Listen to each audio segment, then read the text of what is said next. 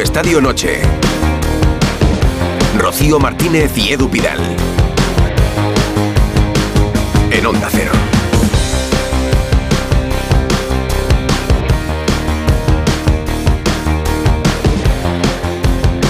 Edu Pidal, ¿cómo nos haces esto? ¿Cómo nos haces esto? Estamos aquí con Muy buenas. los propósitos del año. Venga, yo ya empiezo la dieta y nos Ah, trae un roscón. roscón de reyes de Llanes. Pero vamos a ver, si es que vengo de degustarlo yo en Llanes, ¿cómo ibais a perder algo Sí, sí, sí. que solo hacen en Llanes? Que es ese roscón de hojaldre, de almendra. Que es Era espectacular. original, era original. Oye, pues estuviste en Llanes y pasaste por delante de, No había, pues no, no de vi, Ortegal, no vi, podías no lo haberlo vi. Inte- comprado. Intento no mirar mucho porque caigo, caigo fácilmente en la tentación. Como en has Reyes visto vuelvo a hoy. Llanes, el día 8 vuelvo a traer roscón. No, por favor, no, por Que favor. este no O sea, llega a las ya once y El media. día 8 sí que hay que cumplir ya los propósitos de hábitos de vida saludable, alimentación sí. sana, deporte y tal, ¿eh? Bueno, que día 2 y ya tenemos los primeros partidos del año, los primeros goles, las primeras rojas, las primeras polémicas. Día de derby, Sedu, derby madrileño, derby vasco y derby valenciano, que acaba de terminar. A ver, cuenta. El Valencia 3, Villarreal 1, Yarenchu, Pepelu y Pepelu, los dos de penalti para el Valencia. El Villarreal marcó al final con un gol de Gerard Moreno. El Valencia se queda noveno, 26 puntos. El Villarreal décimo tercero con 19 puntos, muy superior el Valencia al equipo de Marcelino García Toral en un Mestalla con mucha gente, más de 45.000 personas, a pesar de cómo está el equipo en esta etapa de Peter Lin. Lo resaltaba creo que Edu García en Radio Estadio y merece la pena repetirlo una vez más. El valencianismo no abandona al Valencia ni siquiera en esta situación y hoy el equipo ha respondido con victoria. Va a ser la primera conexión dentro de un ratito Mestalla, Rocío. que están a 6 puntos de Europa. Ya en San Sebastián, desde el 35, la Real ha jugado con 10 por expulsión de Remiro por una mano fuera del área. Bueno, que digo fuera, pero fuera, muy fuera, ¿eh? Con uno más se adelantó el Alavés de penalti. El penalti lo hizo Merino, lo convirtió en gol Luis Rioja. Pero en el descuento, en el 96, un gol de Zubimendi dejaba las cosas en tablas. 1-1, reparto de puntos en el Real Sociedad Alavés. Y el primer partido del año, pues ha sido el Getafe 0 Rayo 2. Dos goles de Camello y tres expulsiones del Getafe. La Tasa, Greenwood y Damián Suárez. Bueno, este ya estaba en el banquillo, lo acababan de cambiar. Y vamos a necesitar clases de inglés ¿eh? y de lectura de labios para saber qué ha dicho Greenwood. Si fuck off, si fuck sake, si vete a la mierda, si no me jodas, con perdón, perdón mamá. Más de dos meses llevaba el Rayo sin ganar. El partido se ha jugado en el Metropolitano por una sanción. Yo estas cosas no las entiendo. De unos incidentes de 2017. Lo había contado Alberto. Estaban pendientes de un enfrentamiento en Copa para saber si lo iban a cumplir o no en esta jornada. Si lo cumplían en esta jornada, ya tenían previsto llevárselo al Metropolitano. Una buena noticia para empezar 2023. Rafa Nadal ha 24. vuelto. 2024. 2024, Estamos en el 24. Esto me, va a costar unos, uno- esto me va a costar unos días. No te voy a decir unas semanas, pero unos días. 2024. Rafa Nadal ha vuelto en Brisbane, en Australia. Ya ha ganado 7-5, 6-1 a Dominic Thiem. En octavo su rival será el australiano Kluber y lo mejor ha sido volver a ver a Rafa Nadal levantar los brazos después de una victoria, después de casi un año, 349 días después, Rafa Nadal ha vuelto a una pista a competir frente a un rival y ha ganado con victoria y adelante. Así que estamos esperanzados por el 2024 y a corto plazo por el Open de Australia, que es el primer Grand Slam de este año. Bueno, el jueves también otra vuelta. Mira, la de Vinicius 46 días después, pues entra en la lista para ese partido del Real Madrid mañana ante el Mallorca. Vuelve Vini, vuelve Carvajal y está en la lista Guller, que no ha debutado aún con el Real Madrid. Parece en sus primeros minutos más cerca que nunca. Y vamos a hablar con José María del Nido Carrasco, que es José María del Nido, hijo nuevo presidente desde hace dos días del Sevilla. Saben de ese pacto de noviembre del 19 que tenía una validez de ocho años. Fue un acuerdo entre las principales familias de accionistas del Sevilla para dar estabilidad al club. Y a través de ese pacto tenía que turnarse la presidencia del club. Ha dejado de ser presidente Pepe Castro, es nuevo presidente José María del Nido, hijo, con el que hablaremos en un ratito. Pero primero hay que ir a Una- Valencia. Una noticia más. Jennifer Hermoso Hermoso ha ratificado ante el juez de la Audiencia Nacional pues que el beso de Rubiales no fue consentido y que sufrió lo, cua- lo que ha definido como un atosigamiento constante. Vamos, lo mismo que ya le había dicho a la fiscal. Jennifer, por cierto, se va en breve a México, ¿eh? donde va a seguir jugando, pero este año en el equipo campeón, en el Tigres. Pues Valencia, porque el Valencia ha ganado 3-1 al Villarreal, acaba de terminar el partido en Mestalla, lo hemos contado en Onda Cero, en Radio Estadio, con Edu Esteve, camino de la zona mixta de la sala de prensa, sigue en la cabina de la radio de Onda Cero, Víctor Yuk. Hola Víctor, muy buenas. ¿Qué tal, Edu? Rocío, ¿qué tal? Muy buenas. Aquí estamos, sí, en la cabina de, Mestalla, el campo vacío ahora mismo. Únicamente quedan por desalojar los aficionados del Villarreal, que estaban en esa zona alta del estadio de Mestalla. Y lo estabais comentando y destacando: 44.973 espectadores hoy aquí en este partido, en este derby contra el Villarreal. Pero es que es la tónica de la temporada, ¿eh? O sea, es que este año la entrada más floja que ha tenido el Valencia fue en la primera jornada de liga y fueron 41.500 espectadores. Habrá pocos campos en España con eh, superando los 40.000 espectadores en todos y cada uno de los partidos y sobre todo, pues eso, con un Valencia que no pelea por Europa, que no pelea por cosas importantes, sino que el objetivo es la, permanencia, ¿no? Y así están las cosas. Ha sido un partido en el que ha arrollado el Valencia nada más comenzar el encuentro al Villarreal desde el minuto uno. La verdad es que se le ha puesto de cara mm, enseguida con ese gol de Yarenchu eh, prácticamente en el minuto dos de la primera parte y ha sido mucho mejor. Luego los goles de penalti de, de Pepelu, un penalti primero sobre Hugo Duro, un penalti por mano en la segunda mitad, recortaba diferencias ya en la segunda parte Gerard Moreno, pero eh, un Villarreal que apenas se ha inquietado a la portería del Valencia con un Barcelino que ahora lo escucharemos, pero yo creo que estaba muy enfadado con el rendimiento de, su equipo y un derby eh, que se lo ha llevado justamente el Valencia eh, para su casa. Gerard Moreno y Pepe lo acaban de hablar en televisión. Seguimos teniendo muchos errores, ¿no? Al final estamos trabajando mucho pero seguimos cometiendo errores ¿no? que, que, nos condenan, que nos cuestan goles, que al final luego también pues cuesta más remontar. Eh, y nada, seguir trabajando. Al final acabamos de empezar el año, pero, pero tenemos que dar mucho más, ¿no? Tenemos que subir mucho más el nivel, tenemos que subir mucho más la intensidad, tenemos que competir más. Y, nada, eh, solo podemos pues, pedir perdón a la afición porque evidentemente queríamos ganar, pero no empezamos el partido como queríamos, dos goles en 20 minutos, una lastre muy, muy grande, pero, pero bueno, eh, a levantar la cabeza, a trabajar mucho más y a, seguir, no queda otra. Y bueno, hay que sobre todo limpiar la cabeza, ¿no? que no, no, no tener miedo. Cuando vamos con miedo, pues se nota y, y bueno, tenemos que ser más atrevidos pese, pese a, la posición que tenemos en la clasificación. Tenemos que, que, ver que este año la realidad pues, es luchar ¿no? para, para mantenernos, que no es lo que queríamos, pero es lo que hay. Eh. Y te digo la verdad, no metido un hat-trick en mi vida, o sea que... pero bueno, contento por el equipo, por la afición, el equipo ha trabajado mucho, se lo merece y pues bueno, empezamos el año de la mejor manera. Contento Pepe, nada más termina el partido, me imagino que no habrá pisado todavía la zona mixta. Edu Esteve, muy buenas. ¿Qué tal, Edu, Rocío? Buenas noches. No, de momento nadie. ¿eh? Estamos esperando fundamentalmente a Marcelino que aparezca en esta sala de prensa, que conoce bien, porque bueno, ya fue entrenador del Valencia en su día y para saber por qué ha estado tan poco activo, porque la verdad es que yo que le conozco no le he visto jamás un partido en el que se haya pasado prácticamente toda la segunda parte con las manos en los bolsillos, sin dar apenas instrucciones y la alegría, como decíais, de la afición del Valencia. Hablabais de la afición del Valencia, es que el otro día el Valencia abrió un entrenamiento a puerta abierta, el primero que hizo eh, del año 2024, el primero después de regresar de vacaciones. Oye, y 15.000 personas en Mestalla solo para ver una sesión de entrenamiento. Eh, es que el equipo de Baraja y estos chavales yo creo que sí que han enganchado y han conectado con la afición pese a la propiedad que tiene el Valencia, que es la de Peter Mira, deseo de principio de año que los clubes abran más los entrenamientos a los aficionados. Si es una maravilla ver a todos los chavales y luego es que, claro, no hay sitio para, para todo el mundo, ¿no? Pues Lo dijo Modric incluso el otro día en la pues televisión del Real Madrid. Buenísimo, buenísimo para el equipo, buenísimo para los aficionados y es una maravilla ver a los niños. O sea que al final es la cantera de, de los aficionados al fútbol y los que van a pagar dentro de unos años las camisetas, las televisiones y todo por cierto, el Villarreal, 38 goles en contra, ¿eh? Solo hay dos equipos, el Almería y el Granada, que han recibido más goles que el Villarreal. Han llegado a corear a Marcelino, me recordaba mucho el regreso de Raúl García ya con el Atlético al Metropolitano. Es como si se sintiesen fuera de sitio. 11 y 41, una hora menos en Canarias y empezamos el Radio Estadio Noche. Rocío Martínez y Edu Pidal.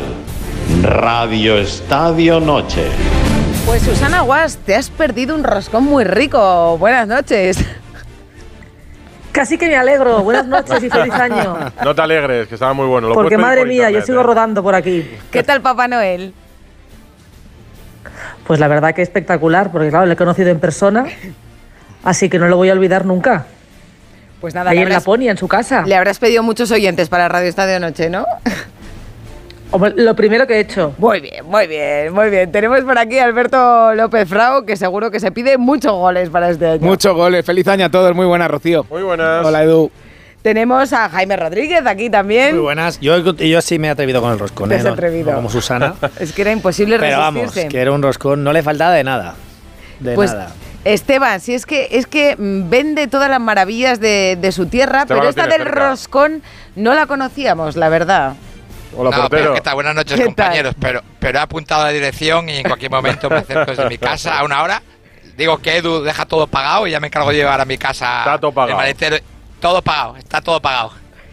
Bueno, Ah. que, que mañana tendremos además campeón de invierno que juegan el Sí. Girona y el Real Madrid que están empatados a puntos. Así que mira, vamos a empezar con muchas noticias. Pero la noticia, la gran noticia con la que empezamos el año es la de Rafa Nadal. Así que vamos a hablar con nuestro compañero Rafa Plaza, que está por ahí. Buenas noches. Hola, Rafa. Hola, ¿qué tal, Rocío? Buenas noches, Edu. Nos llena de alegría esto, ¿eh?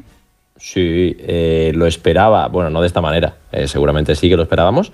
eh, pero bueno, al final, después de 350 días sin competir, volver a la competición de esta manera, porque es verdad que uf, se dice, ¿no? Dominic Thiem, bueno, es verdad que Dominic Thiem lleva un año y medio que está pasando muy complicado por las lesiones, pero cómo ha jugado Rafa, cómo le ha pegado a la bola, la determinación y sobre todo que no ha tenido dudas de ningún tipo, ni para cerrar el partido, ni en momentos de presión cuando se ha el partido. O sea que es lo que le decía antes a Edu García.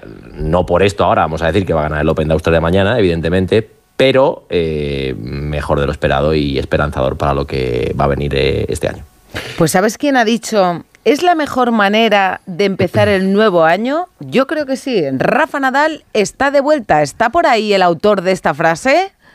Aquí está. Aquí está. Feliciano. Feliciano. Feliz año a todos, ¿eh? Feliz año. Enhorabuena. Feliciano López que va a tener un gran 2024. Porque Por cierto, hablando de roscones, eh, señor Rafa Plaza eh, es un experto en roscones. No sé si os ha hecho alguna, Mm. Ostras, es recomenda- verdad. alguna recomendación. ¿no? ¿Cuándo haces tú el- eso, Rafa, de los roscones? Este año el 4, lo hacía el 5 habitualmente, pero este año hemos tenido que cambiar por bueno, Pero eso que es que motivos, es- motivos de niños. Intendencia. Sí, sí, sí, motivos mayores. Oh, motivos pues te mayores. tengo que hacer llegar uno de estos, ¿eh? El Que día yo creo 4, que no lo vas a tener en la 4. colección. ¿Pero 18 qué haces? ejemplares hay este año. ¿Sí? Sí, sí. ¿Qué es Ah, lo que ya hace Rafa? Una cata de roscones de Reyes. Una cata. Sí, sí. Y los pruebas todos. Pruebas 18 roscones. Hombre, claro, hay que probarlos todos y valorar. Sí, sí, sería- so- solo se come roscón. Bueno, a ver, que vamos a catar a Rafa Nadal, que le ha ganado a Dominic Thiem. Decíamos, eh, Thiem ya sufrió en las dos previas que tuvo en Brisbane, que en realidad es un torneo eh, de cuarta categoría, es un ATP 250, pero que nos servía para la primera toma de contacto de Nadal. Y la primera toma ha sido muy buena, Feli. Sí, la verdad que, bueno, yo he visto el partido esta mañana. Estaba deseando ver la vuelta de Rafa, la verdad, porque no, o sea, no, no sabía muy bien cómo iba a ser el partido, había mucha incertidumbre y, y la verdad que me ha sorprendido después de tanto tiempo sin jugar. Eh, sobre todo cómo le ha pegado a la bola, eh, o sea, lo, lo bien que estaba jugando eh, en los entrenamientos sí que lo sabía porque me lo habían comentado sobre todo Mar, que hablo de vez en cuando con él, Mar López, pero luego competir es otra historia y también, pues, aunque Rafa ha pasado por, por los momentos de mayores nervios y está en situaciones más complicadas, pero yo creo que él estaba nervioso y en el equipo también había un poquito de incertidumbre de, de cómo se iba a sentir y después de tanto tiempo y la verdad que ha sido muy positivo. Le he visto también moviéndose bien eh, después de tanta inactividad, lo cual es súper positivo y bueno, como ha dicho Rafa antes, evidentemente no es, no es para pensar que, que va a ganar el Open de Australia, pero sí es para estar muy contentos teniendo en cuenta de dónde venía y, y obviamente es esperanzador de cara a lo que viene, ¿no? Ahora vamos a ver cómo, o sea, cómo, cómo sigue jugando, porque ahora, pues mañana seguramente tendrá que volver a jugar después del primer partido, cómo, cómo, cómo se maneja ¿no? en los descansos, todo eso, cómo el cuerpo le, le, le aguanta el jugar eh, tres o cuatro partidos seguidos, eventualmente, que eso puede pasar. Pero a mí me ha gustado mucho el partido de claro, el, problema no es tanto lo que haga sobre la pista con un rival o la capacidad que tenga para aguantar malos momentos o momentos determinantes, ¿no, Rafa? Sino que, que, que las lesiones le respeten, que la salud le respete. salud. Porque Bueno, si no, el rodaje lo tendrá. Yo creo que un poco, bueno, no creo yo, lo creo al final Carlos Moya y la gente de su equipo que son los que le conocen, ¿no? El gran miedo, el gran peligro es ver lo que ocurre cuando empieza a jugar a cinco sets y tenga que jugar, descansar, con todo lo que implica tratarse, rueda de prensa, alimentación, dormir tarde, entrenar, volver a jugar. A ver, ahí va a estar la verdadera prueba de fuego, de cómo el cuerpo le aguanta y le responde, y si no la cadera pero si a lo mejor el tiempo que ha estado sin competir, pues le provoca que le duele el pie, la muñeca, el cuello o lo que sea, ¿no? Creo que es un poco la incógnita más allá del nivel, que creo que está claro que el nivel lo tiene. Ahora vamos a ver también qué ocurre cuando juegue con uno de los, de los mejores jugadores del mundo, que como sabéis, y debido a que está con el ranking que está, pues puede pasarle en el Open de Australia, podría ser una primera ronda contra Djokovic, Alcaraz o, o poner el rival que, que queráis. Hombre, ha escalado bastante después, claro, es que dices, es que Nadal ha caído a la posición 672, pero con esta victoria sube 131 puestos hasta el 541. No sé en qué ranking podrá llegar a, a Australia. A ver, di, Felipe. sigue, sigue, Rafa. No, iba a decir que, que, bueno, que queda mucho, que son 250 puntos, va a llegar seguro fuera de los puestos de, de privilegio, pero el ranking va a ser cuestión de tiempo que lo recupere. O sea, no creo que mm, cuando llegue Roland Garros y las cosas van bien, le vayamos a ver tan alejado en las posiciones del ranking seguro, porque el ranking es una consecuencia lógica de los resultados y, y seguro que los va a tener si el cuerpo le respeta. Pero tiene un calendario marcado, me imagino ya de torneos, que si todo va normal, ¿cuál sería, más o menos? ¿Feli? Sí, bueno, a ver. eh, ¿Madrid? El calendario, el- el ¿Madrid? calendario- el calendario lo tiene marcado, pero, pero sigue estando en la incógnita de cómo le va a responder el cuerpo. O sea, a él le gustaría, o sea, si fuera por él, yo creo que él jugaría todo lo que pudiera. Ya. Eh, si se Pero jugar todo bien. lo que pudiera es jugar ahora eh, en Brisbane, Jugar todo lo que pudiera Australia. es jugar a Australia, es, es- es ir a Indian Wells, que le encanta ese torneo, Mm. es eh, a lo mejor antes de Indian Wells plantearse jugar a lo mejor eh, México o Dubai Mm. eh, no lo sé, en principio él quería jugar Indian Wells y luego ya después de Indian Wells viene la temporada de tierra, pero si va a Australia ¿Y en tierra hacer qué? Eh, Monte Carlo, Barcelona, Madrid. Pues eso, eso es otra incógnita, Edu. Él tiene que pensar en, en, en Roland Garros y cómo llegar de la mejor manera Roma. posible. Si el, si el cuerpo se lo permite, pues entiendo que querrá jugar los, los Master 1000 y París. Eh, pero claro, es que ahora mismo es muy... Yo creo que es muy pronto hablar de lo que va a poder pasar dentro de tres o cuatro meses. Hay que esperar a ver cómo reacciona eh, su cuerpo después de Australia. Y yo creo que Australia es un test muy serio para él, porque van a ser partidos a cinco sets, eh, seguramente con mucho calor. Eh, bueno, yo creo que después de Australia él tendrá un- una visión un poco más clara de lo que pueden ser sus tres o cuatro próximos meses. Bueno, Djokovic también le ha dado la, la bienvenida en las redes sociales, también Alcaraz. Y decías al principio, Feliciano, yo, yo es que pensaba, viendo a Nadal hoy, yo no sé si habrá sido el partido más difícil de su vida. Si se habrá enfrentado alguna vez a algo así. Prácticamente un año sin jugar y claro, con la edad que tiene ya también. A ver, desde, desde luego, eh, a nivel emocional, seguramente ha sido muy especial porque, porque como todo deportista, él nota que no sabe cuánto tiempo más va a estar. En principio, él dijo que iba a ser su último año y, y es muy emocionante porque ves que en, a lo mejor a corto plazo ya no vas a jugar más al tenis, entonces cada momento que sales a una pista lo, lo intentas disfrutar al máximo. Y más viniendo de donde venía él después de prácticamente, bueno, un año y medio, pero Sí, 349 días. Pero yo creo sido. que él no lo cierra eso, Feliciano, eh, no lo sé, pero la gente que lo dice, no, no lo cierra, yo qué sé, imagínate un buen año. No, pero no lo cierra, No, pero no. no. lo cierra Edu por la incertidumbre, porque él no quiere tampoco cerrarse la puerta al 100%. Claro, Yo creo Pero que en el sí que es momento verdad- que él, en el sí momento que él lo dijo, eh, claro, las era, era un momento completamente diferente en el cual no se recuperaba de una lesión que aparentemente era una tontería, pero no veían, no veían la luz. Entonces él decide parar y anunciar que este año va a ser el último. Y, y ahora, pues, pues las cosas han cambiado, se encuentra, poco a poco se encuentra bien, pero, pero insisto, creo que es muy pronto. O sea, a lo mejor si juega Australia, juega temporada de tierra, le va bien, eh, se anima a jugar los Juegos Olímpicos y hace un año relativamente normal, en, el sentido de que compite pues en, no sé, 13 torneos de calendario, 12, no sé, los que sean, pero sin, sin grandes eh, problemas físicos, pues a lo mejor se da, se da la oportunidad de jugar uno más y despedirse. Es que no, es que no lo sé, todos son, todos son hipótesis. En Es realidad, que- el- Y Feliciano, Rafa, eh, Feliciano eh, Rafa, una pregunta os hago. Vosotros, elucubrando que fuera imaginado su último año, ¿qué creéis que tendría más ilusión él? ¿Por eh, intentarlo en Roland Garros a tope, intentar ganar, o esa medalla olímpica que sería también una forma preciosa de, de acabar una carrera? yo no tengo dudas, no sé, Rafa. Yo sí, yo sí las tengo, ¿eh? A ver, a La ver. pregunta es buena, entonces. Es buena pregunta, Jaime, pero que nos han dejado, nos tenéis aquí en ascuas. Co- A ver, tú no tienes dudas, Feli. Entonces, Roland Garros.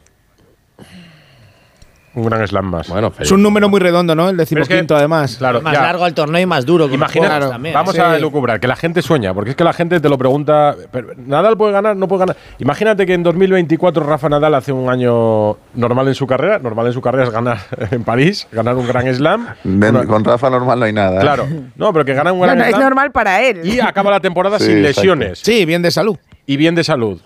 Chico, es Pero que si vuelve es a ser favorito el año siguiente, en Claro, 2025. pero si él mismo, yo creo que eso ha sido un síntoma también, el cambio de empezar diciendo, este es mi último año, ahora decir, bueno, hay muchas pos- posibilidades de que sea mi último año. Él mismo se está abriendo la puerta. Em, yo viéndole hoy, viéndole cómo, cómo le recibe el público también, eh, Feli, tú sabes lo que es eso. Yo recuerdo en el documental de Mar Márquez, que lo ha pasado fatal también, con muchísimas operaciones, que ha tenido meses durísimos, em, y alguien le decía, con todo lo que has ganado ya, ¿por qué no lo dejas? Y ahora eh, te dedicas a hacer lo que te gusta. Y Mar Márquez dice una frase. Lo que es que lo que es me esto". gusta es esto. Sí, pero y bueno, es lo que le gusta a. Rafa, competir y jugar al tenis. Acordaros de Sí, Pau, de Pau Gasol con el pie, cuando disputa los juegos. Él podía haber seguido un año más, pero ya dices, ya empiezas a pensar. Y el futuro, dice, a lo mejor hay que parar. Bueno, Feli, Feli, lo tiene- Feli, tú, tú sabes estuvo- lo que se siente, ¿no? Que, que- acabas de estuvo- retirarte, sí. como quien dice. Sí, evidentemente que lo que más le gusta a Rafa es jugar al tenis, pero, pero luego también hay, hay un tema para mí que es importante y es que Rafa o un deportista de ese nivel, un icono del deporte mundial como él, se merece retirarse mm, dignamente haciendo lo que más le gusta, que es jugar al tenis. Yo creo que eh, toda la lucha de Rafa reciente para recuperarse de la operación, para volver a las pistas, es para darse la oportunidad de, vol- de volver a ser Sí, competitivo eso no- y, y- eh, y eh, poder retirarse jugando al Pe- tenis. pero eso no sabe si se puede cumplir, porque ese sueño lo tenía Federer y no pudo hacerlo. Evidentemente, Pero, pero, de Federer, tenía, pero, Federer, pero Bueno. Federer tenía un problema en la rodilla mucho más grave y que, y que ya cuando se operó la última vez, al segundo o tercer mes ya vio que la rodilla no estaba para competir y ya dijo, "Mm, voy a jugar un doble en la Labor Cup, eh, que es la única manera que tengo de poder retirarme, porque es que no estoy para jugar un single. Y, y es, y es diferente, pero yo creo, yo creo que lo, lo, lo que Rafa, real- por lo que realmente ha luchado ha sido por decir, "Hombre, no me merezco retirarme en una sala de prensa. Eh, me merezco darme la oportunidad de hacer todo lo posible para recuperarme y poder retirarme jugando al tenis, que es lo que más me gusta. Pues que aquí lo importante no solo es que ha vuelto hoy, sino que ha ganado. O sea, lo cual es la leche. Ha sido la vuelta de campeón, que es él, ¿no? Aunque es verdad que no vamos a pedirle que gane el torneo, sino que coja sensaciones y vaya más. Cuantos más partidos juegue, más en ritmo irá entrando, pero no se le puede pedir mucho más. O sea, lo que No, y además que ha jugado muy bien. Es volver y ganar, ya está. Es Pues que se lo hay va a pedir él a Hay él que confiar mismo. en él. Pues Rafa, mañana juega octavos de final, mañana por la mañana, ¿no? En horario español, peninsular. Jueves contra jueves. Kubler. Descansa. Sí, sí, tiene un día de descanso ahora. Jueves contra Kubler. eh, yo imagino que será como hoy, en prime time, es decir, a las nueve y media de hora española. Mm. Pues ahí lo veremos, junto a un australiano. Octavos de final. Y después el Open de Australia ya a la vista. Eh, abrazo, Rafa Plaza. Un a ver si me da tiempo a que chao, tengas un roscón de- como el que tenemos aquí en el estudio. Pero eso dónde es, no habéis dado datos de eso. ¿En dónde? Eh, ¿Eso dónde es y paso- quién luego está invitado? invitación Pero quién está invitación por invitado, o sea, esto bueno. que es como una lista VIP. Ah, la de Rafa, dices. Claro. Sí, No, no, la de Rafa, no, sí, no. sí, sí, es VIP, es VIP eso. No, no hay lista. es más no difícil engañes, no encontrar engañes, una Pidal. ¿Pero invitación en qué para localidad la cata de ¿En roscos. qué localidad se En celebra? Madrid, en Madrid. Luego ¿En paso la invitación. ¿En. Madrid qué día? En Madrid el 4 de enero. ¿El día 4? ¿Qué horario? En horario de radio, Rocío. El horario, no, hombre, el roscón Va- va a media mañana, ¿no? Bueno, Fenomenal. roscón y algo más. No solo roscón, hay más cosas. Abrazo, Rafa. Adiós, chao. Oye, eh, eh, prueba una cata con Ancelotti Feliciano. Como va a seguir en Madrid, pues mira, nadie, me llevas una cata caso, eh, roscones. cuando- nadie me hacía caso en esta emisora cuando hace ya tiempo se hablaba de su precontrato ya con la selección brasileña, etcétera. El más Nadie hater era. Bustillo contigo. Ah, Bustillo no. Bustillo no, era hater, muy Lo hater tengo, contigo. Lo tengo ya. Estás lo doy por- lo contento, ¿no? imposible. ¿Estás contento con que se quede? Sí, yo es que siempre he defendido a Ancelotti. Es que me parece el entrenador ideal para el Real Madrid, de verdad. Eh, como, o sea, como entrenador y luego como persona. Me parece que representa perfectamente lo que es el Real Madrid. eh, nunca una salida de tono. Eh, maneja bien el vestuario. eh, no sé, me parece que aparte de todas sus dotes como entrenador, creo que tiene un perfil muy bueno y es una gran persona y representa perfectamente lo que es el Real Madrid. Saludo a Feliciano. Pues un saludo. Abrazo, Feli. Feliciano. Muchas Bueno, gracias. chicos, un Chao. abrazo. Dos minutos para la medianoche de este 2 de enero de 2024 ya. Les voy a cantar una sevillanita en que estoy un poco cohido porque me fui a Rocío en Nochebuena, fin de año aquí, y ahora lo voy a cantar.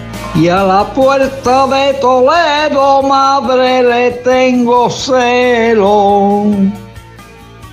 Pero, pero, pero que. Le tengo celo a la puerta de Toledo. Es que he decidido empezar con alegría. Qué eh, talento, eh, qué talento. Pero ha dicho que estaba un poco sevillana. cogido. Sí, que tenía la voz cogida. No, no. Está media España cogida. Perdonadme, pero hay alguien sano en este país. No, yo creo que la ¿Hay verdad alguien es que sano? poquitos, poquitos eh, quedamos. eh, y es que para empezar el año, como digo, con alegría, porque hemos preguntado por la polémica del día. Yo creo que eh, la que conocerá mucha gente si les ha parecido a nuestros oyentes expulsiones acción de Greenwood en el Getafe Rayo Vallecano. Por el momento, el 81% opina que no, que no es expulsión. El 19% que sí, pero los comentarios que nos llegan, por ejemplo, el de Manuel, si lo de Javi Guerra fue expulsión, esto también, y espero que la sanción sea la misma. Y Ramsés que nos dice, se han visto otras más incomprensibles, yo esta expulsión sí que la entiendo. El 81% de los que han votado creen que no es Expulsión. no, pero luego ¿Y los tú qué crees? Yo es que depende de lo que le haya dicho, claro. Bueno, ¿pero qué crees? Pero oye, ¿Que sí o que no? Si le ha insultado, claro que es No, expulsión. mojate, en la redacción te has si le mojado. ha insultado, es expulsión. Vale, Ya cree está. que es expulsión. Es que no- Ana es mucho más tajante fuera de antena que en antena. Luego viene aquí Todo el mundo no, no. evitas la polémica, el charco.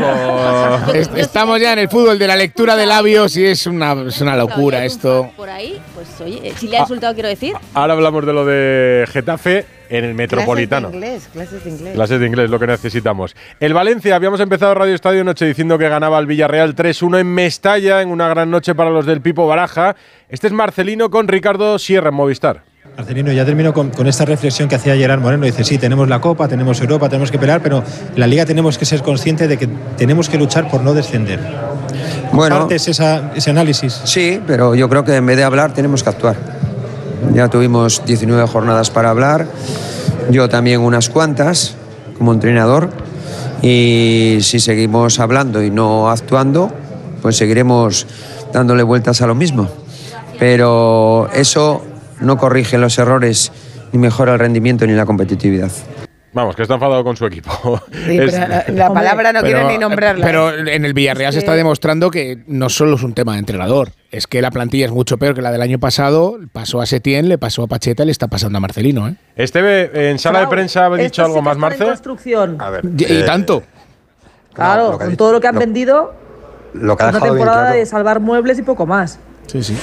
Que digo, lo que ha dejado bien claro es que el Valencia ha sido muy superior, sobre todo en los primeros 30 minutos. Yo, yo que le conozco bien, le veía bastante molesto con el partido que ha hecho su equipo, porque le ha preguntado en varias ocasiones por cómo ha visto al Valencia, claro, que ha sido entrenador del Valencia, y en todo momento ha dicho, bueno, bastante tengo con lo mío como para preocuparme de, otra cosa. Ha dejado muy claro que el Valencia ha sido superior y que, bueno, es que sí, que ha habido dos penaltitos, pero que en, ningún caso hoy el Villarreal ha perdido por decisiones arbitrales o por el colegiado.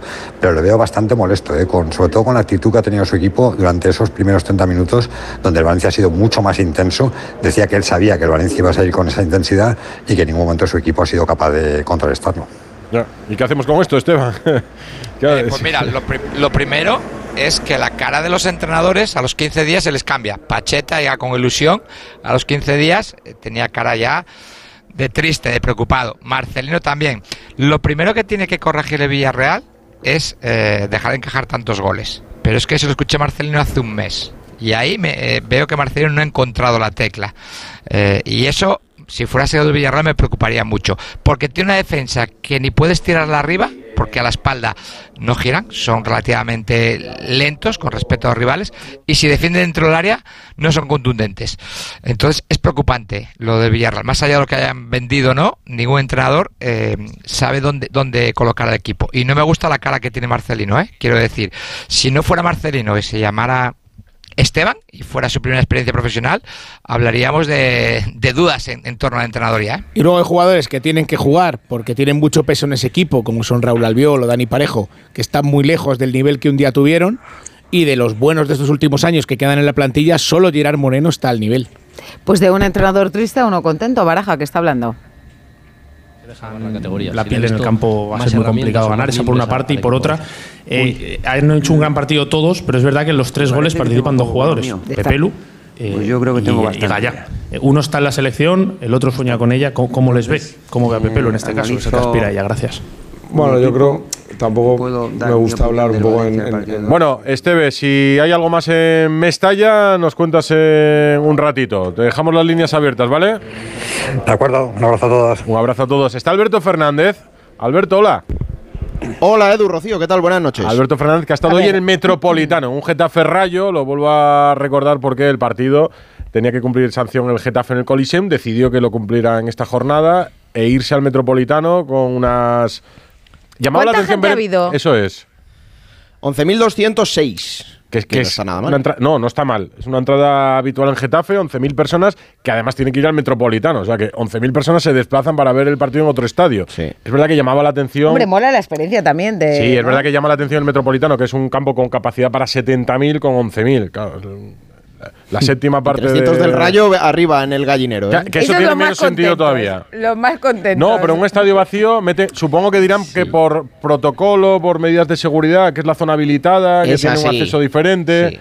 Pero, meterles Getafe- ahí arriba. Que el Getafe Edu mueva 11.000, aunque se juegue en casa y no esté lejos, porque realmente por la M40 pues se llega rápido. Bueno, bueno, de punta a punta. Sí, ¿eh? pero No, qué señal que hay a ilusión. ¿no? Eso es lo que voy, lo que dice Alberto. Digo que, Sí, que en el sí, Getafe sí. no te lo imaginarías hace unos un tiempo, o incluso Mm. la temporada pasada, y, o, o antes de que regresara Bordalás. Y eso dice mucho cuando la afición del Getafe pues le, le cuesta, ¿no? Le cuesta mucho conectar con el equipo. O sea, que dice bastante de un día festivo además, con los niños en casa, con, en fin, fechas un poco raras, y tener a tantas, prácticamente casi todos los abonados habrán ido, prácticamente. Sí, sí, casi todos, sí, sí. Los que acuden normalmente al Coliseum, hay que decir, por cierto, que es verdad que esa imagen ha enfadado mucho a aficionados del Rayo Vallecano, pero es que el estadio, con la empresa de seguridad que controla el Metropolitano habitualmente, eh, no va a cambiar su forma de actuar y la grada visitante es la grada visitante, es la que es. Quiero decir que por mucho que hubiéramos el Metropolitano semivacío, los visitantes tenían que estar ahí. Es verdad que es llamativo, pero bueno, es que así es, tenía que ser. Bueno, el Rayo ha ganado 0-2 con goles de con dos goles de Camello, pero claro, han pasado muchas cosas durante el partido.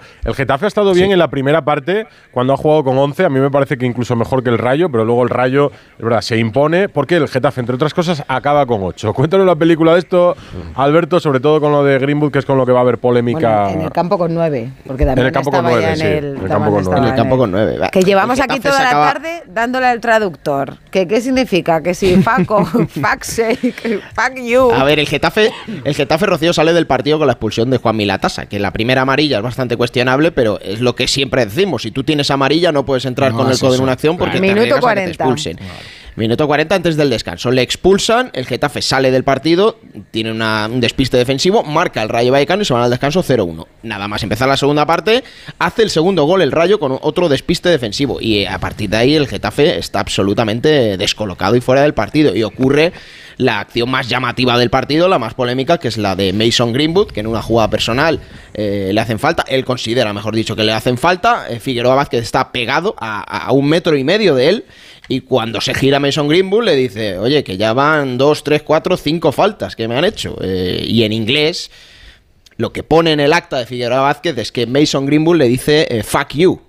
Por lo que ve la cartulina roja, luego, luego lo que hace después Mason Greenwood, evidentemente es eh, condenable, porque le hace el gesto de que está loco, tiene una actitud reprobable, pero eso es después de ver la Que cartulina eso roja. también está en el acta. A ver, fuck you Está en el se, acta. se, mm, suele traducir, ¿no? Como vete Que- a la mierda. o que te tal, ¿no? Algo peor, quizá. Que te jodas. Sí, tal cual. Sí. Exacto. Es que Bueno, lo que ha dice el mirando a Getafe- la cara, sí, claro. Si ha sido mirando a la grada. Sí, lo- pues- lo- el fact lo, lo leemos todos, yo creo, en, en Sí, las imágenes, pero lo nota. que dice el Getafe. es un que luego de Bordalas- joder, así Sí. sin, sin más. Sí, le- le- lo que, lo- en el Getafe, por cierto, están muy molestos porque creen que hay una premeditación en el arbitraje de Figueroa Vázquez. Es bueno, pues algo normal cuando crees que te han perjudicado, pero la- le- lo que dicen en el club es que eh, Mason Greenwood dice fuck sake que es algo así como eh, no me fastidies, no me una palabra peor. ¿no? directamente a él, sino oye, pues no me, no me hagas esto, ¿no? Fuck sake, no fuck you. Y Bordalás, eh, traducido al español, lo dice así en rueda de prensa. Escuchad. Es un buen chico, y él no domina el castellano y a mí me, ha comentado que ha dicho no me jodas, eh, porque simplemente eso, ha pitado las faltas, le- venían haciéndole falta ya algunos metros y, y bueno, esa frustración, pero en ningún momento ha insultado absolutamente a nadie. Es un, es un comentario que diciendo no me jodas, que no pitas.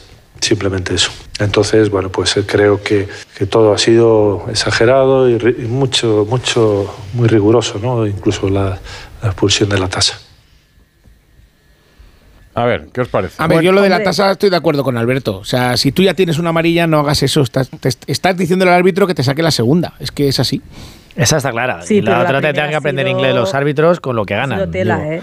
Que con el dinero que ganan, pues a lo mejor tienen que darse unas clases de inglés. No, Pero que no, Jaime. Susana. Pues sabe inglés perfectamente, Figueroa Vázquez. Ya la tuvo con Bellingham.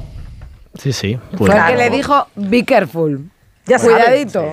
Hay que decirle algo en catalán a partir de Sí, ahora. pero a, a Bellingham no lo expulsó, ¿no? No, no le expulsó, no le expulsó. Ah. No sabemos O sea, tampoco qué nadie, dijo. pe- nadie pensáis que, que- nadie pensáis que eh, lo que entiende Figueroa Vázquez es un menosprecio, que es al final. Porque ser, lo que que- lo que seguro que es lo que sí, siente, él ¿no? seguro. En vez de claro. lo que dice Seguro. Bordalás. Ninguno él- entendéis que pueda ser independientemente de que diga sake o you. Eh, Es que Ah. eh, el fax se le, se le lee bien, lo otro no. Yo no soy capaz, lo he Realmente visto es muy muchas veces. difícil, es solo el árbitro. Claro. Lo que pasa es, imagino, el árbitro ha valorado pues la gestualidad, hay que pues decir no que sé, le el- estaban pegando todo el partido a ¿eh? O, o el, o el tono de. el También, tono, el las que tono, llevaba eh, con él, lo mismo es llevaba normal ya que con el estuviera El rato. Pero yo creo que los árbitros alguna vez igual tienen que intentar estar menos atentos a esas cosas, ¿no? Sí, si que un jugador te es dice, muy pues, protagonista, porque hay, Rocío. hay como muy, po- Le o sea, el te está hablando en inglés. La diferencia es si dice, Pero que una- off Pero o es que eso, Rocío, va- you. va en Pues el tú cuajo del árbitro. Te miras, te buscas para el otro Y- lado y ya está. y en está el saber estar del árbitro. Alberto, una roja por insultar al árbitro tiene que ser un insulto Claro, Contundente. grave, es. contundente, Y claro. que quede claro. Es Exacto. que Una aquí esa expresión un taco, en España tampoco. o un sea, taco y sobre todo un jugador de ataque, como recordaba Susana, que le han estado sacudiendo. Eh, Y le pegan mucho todos los partidos, mucho, ¿eh? porque es muy bueno. Recién porque muy llegado, bueno. además, digo que tampoco Es que es lo que ha dicho Rocío, es lo que ha dicho Rocío, esa expresión en España, yo creo que, vamos, a mí, le- la recuerdo a infinidad de jugadores decirla cuando tiene una acción que no cree que le favorece. Pero en traducido al inglés parece como más, más grave, ¿no? Porque decir, no, no me jodas o no me fastidies, vamos, yo le he visto a un montón de futbolistas, pero en inglés ahí es donde se sienta el precedente. Lo que está claro. claro que tenemos, Espera. es- tenemos estrella de la No. liga ya, ¿eh? Porque Greenwood, o sea, entre el partidazo que hizo En el eh, Metropolitano contra el Atleti. su llegada que fue Sí. polémica y, y ahora esto No, es, es un, es un tenemos jugador figura es un jugador de equipo Champions. ¿eh? figurón, ¿eh? Figurón del, ¿eh? figurón del toreo en, Sí. en Getafe ya, ¿eh? Y, Y, y- que- ¿eh? Porque en el primer partido del año ya hay bronca arbitral. Es tremendo, ¿eh? El primero, tú. Para que A no ver, nos falte de nada. Portero. Cierto es, cierto es que no todos los árbitros son iguales. Quiero decir, hablábamos eh, cuando Mateo estaba pitando que se hablaba mucho. eh, cuando analizas un partido, creo que los clubes también dan informes de los árbitros. Es decir, oye, cuidado, ¿no? Porque encima Getafe tiene al mejor, seguramente, uno de los mejores, que es Mejuto, que le habrá dicho, oye, ten cuidado porque Figueroa Vázquez, pues te deja hablar más, menos, y eso también los jugadores tienen que tener cuidado, ¿eh? Porque no, no son máquinas, no son robots los árbitros. Cada árbitro actúa de una manera. Yo un día, un lunes, cené con un árbitro, me pitó el sábado y me trató de usted, me sacó tarjeta amarilla y poco menos que me echa. Cuando había cenar el lunes con él y habíamos hablado. ¿Qué intentabas? que por ¿Qué su- intentabas en esa Pero cena? bueno, No, no, no, ¿Se, va- simplemente, mira, ¿Se vas a salir de los papeles? Mira, no, no, no, fue, fue en un Valladolid Ya, ya, que no eh, vas a Atlético ahora, de Madrid, ¿eh? Y, y la típica, La eh, típica, Jaime, la típica. ¿Cómo pitas ese penalti? Hombre, que no fue penalti. Y le llamé por su nombre, me dice él, portero, póngase en la portería. Con un tono. Como si fuera tu suegro. Pero, ¿eh? Como si fuera un suegro, ¿no? No, bueno, no, no, ojalá. eh, Mi, mi suegro me trata, vamos, como un padre, pero, pero eh, realmente dices tú, ¿cómo puede ser, sabes, que el lunes cenas con un árbitro o con una persona y el sábado te trata eh, Yo, totalmente yo, distinto? yo no sé realmente lo que ha podido decir Greenwood porque no, no, no acierto al leer los labios con no tanta bar, no hay exactitud. bar- no hay bar que detecte eso, Edu. No hay acierto a leerlo con tanta exactitud como para saber qué es lo que dice. Yo creo, por lo que me cuentan exjugadores como Esteban, no Esteban, pero también otros exjugadores, que en el campo, eh, en otros idiomas, el jugador, digamos que se toma más licencias, que como cree que muchos no le entienden, dicen lo que les da la gana.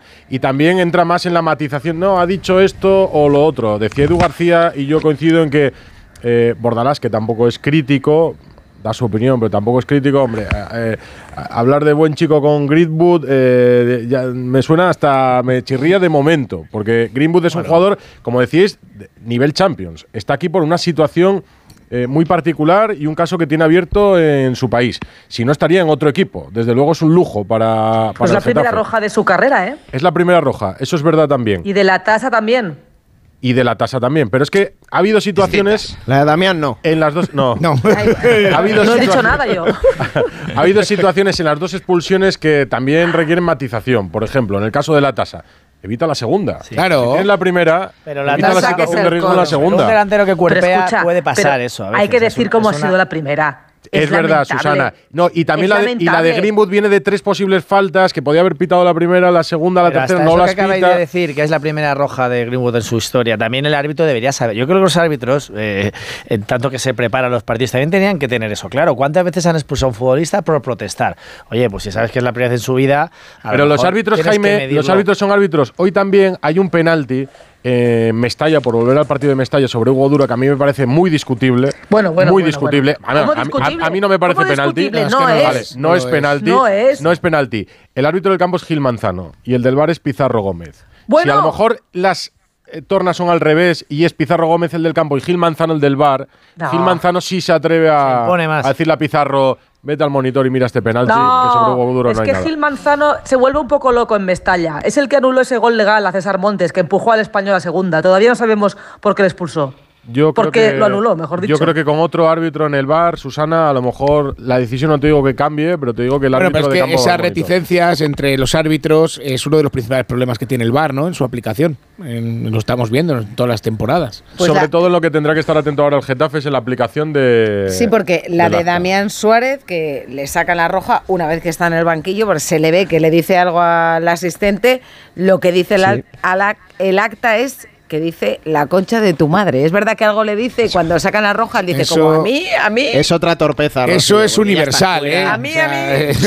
Sea, Sí, pero mira, lo, lo que decía Edu, Y a ¿no? ese Esteban sí que se lo lleva Mejuto, ¿eh? A Damián sí que se lo tiene que llevar Mejuto porque seguía. Sí, bueno, a ver, que es un fenómeno. Pero es verdad, es verdad que, eh, sobre todo antes, cuando los argentinos venían y decían boludo al árbitro, no pasaba nada, tú le llamabas tonto y te echaban, ¿no? Y al final está diciendo lo mismo con un idioma diferente. Es decir, que tiene razón Edu, que muchas veces los extranjeros, eh, haciéndose un poco pasar como no me entero, no sé de qué va el tema, aprovechaban y soltaban la lengua. ¿Qué pasa? Que los árbitros cada vez conocen más insultos. Idiomas, También, eh, y ya saben la- la- idiomas también. Estamos en No, un mundo lo- globalizado y además si el- quieren arbitrar fuera tendrán que saber pero, inglés.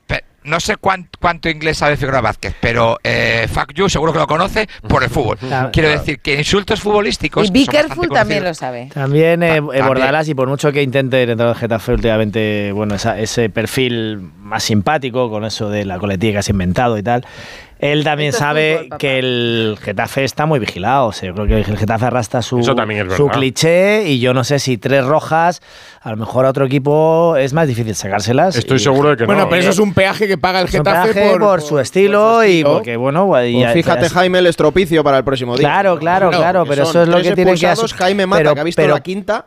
Pero Alberto, por eso también los jugadores del Getafe tienen que ser muy responsables. Es decir, oye, si te echan porque estás siendo al límite y es el minuto 77 y has dado 17 patadas y ya te tienen que echar, pues que te echen. Pero lo de la tasa es una tontería. Y las otras dos, hombre, el pobre inglés ya hemos dicho, a lo mejor el, el chaval se...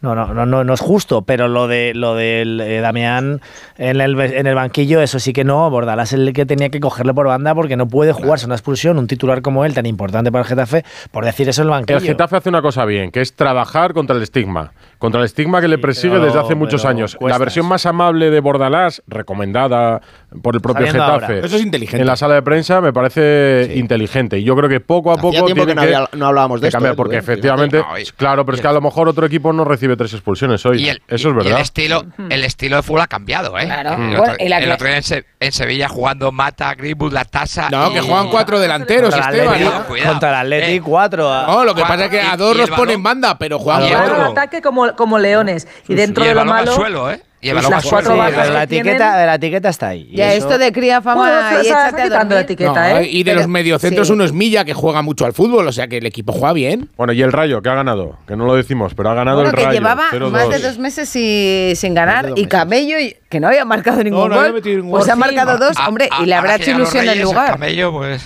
¿No? Le habrá hecho ilusión el lugar, Sí, además. el Camello y los. Reyes. Ha dicho que Esteban, ahí, ya era hora, ro- o sea, roscón que he sido para un cabrón todo este tiempo. Él ha confiado en todo momento, no llegaba, pero, pero joder, eh, es lo que te decía, si es que al final es el vestuario que tenemos. O sea, cuando un tío no está metiendo goles y el míster sigue confiando en ti, es que cómo no le voy a dar las gracias. Entonces, es que contento con mis compañeros, contento con, con el Rayo que, que siempre ha confiado en mí y, y contento conmigo mismo que joder, he trabajado y también me lo merezco. ¿Veis? es que esa palabra aparece Muchos siempre, tacos, a ¿eh? veces En en, positivo semana, y otras en Muchos negativo. niños escuchando la radio, ¿eh? muchos tacos. Ha dicho Ay, es verdad. es Demasiados.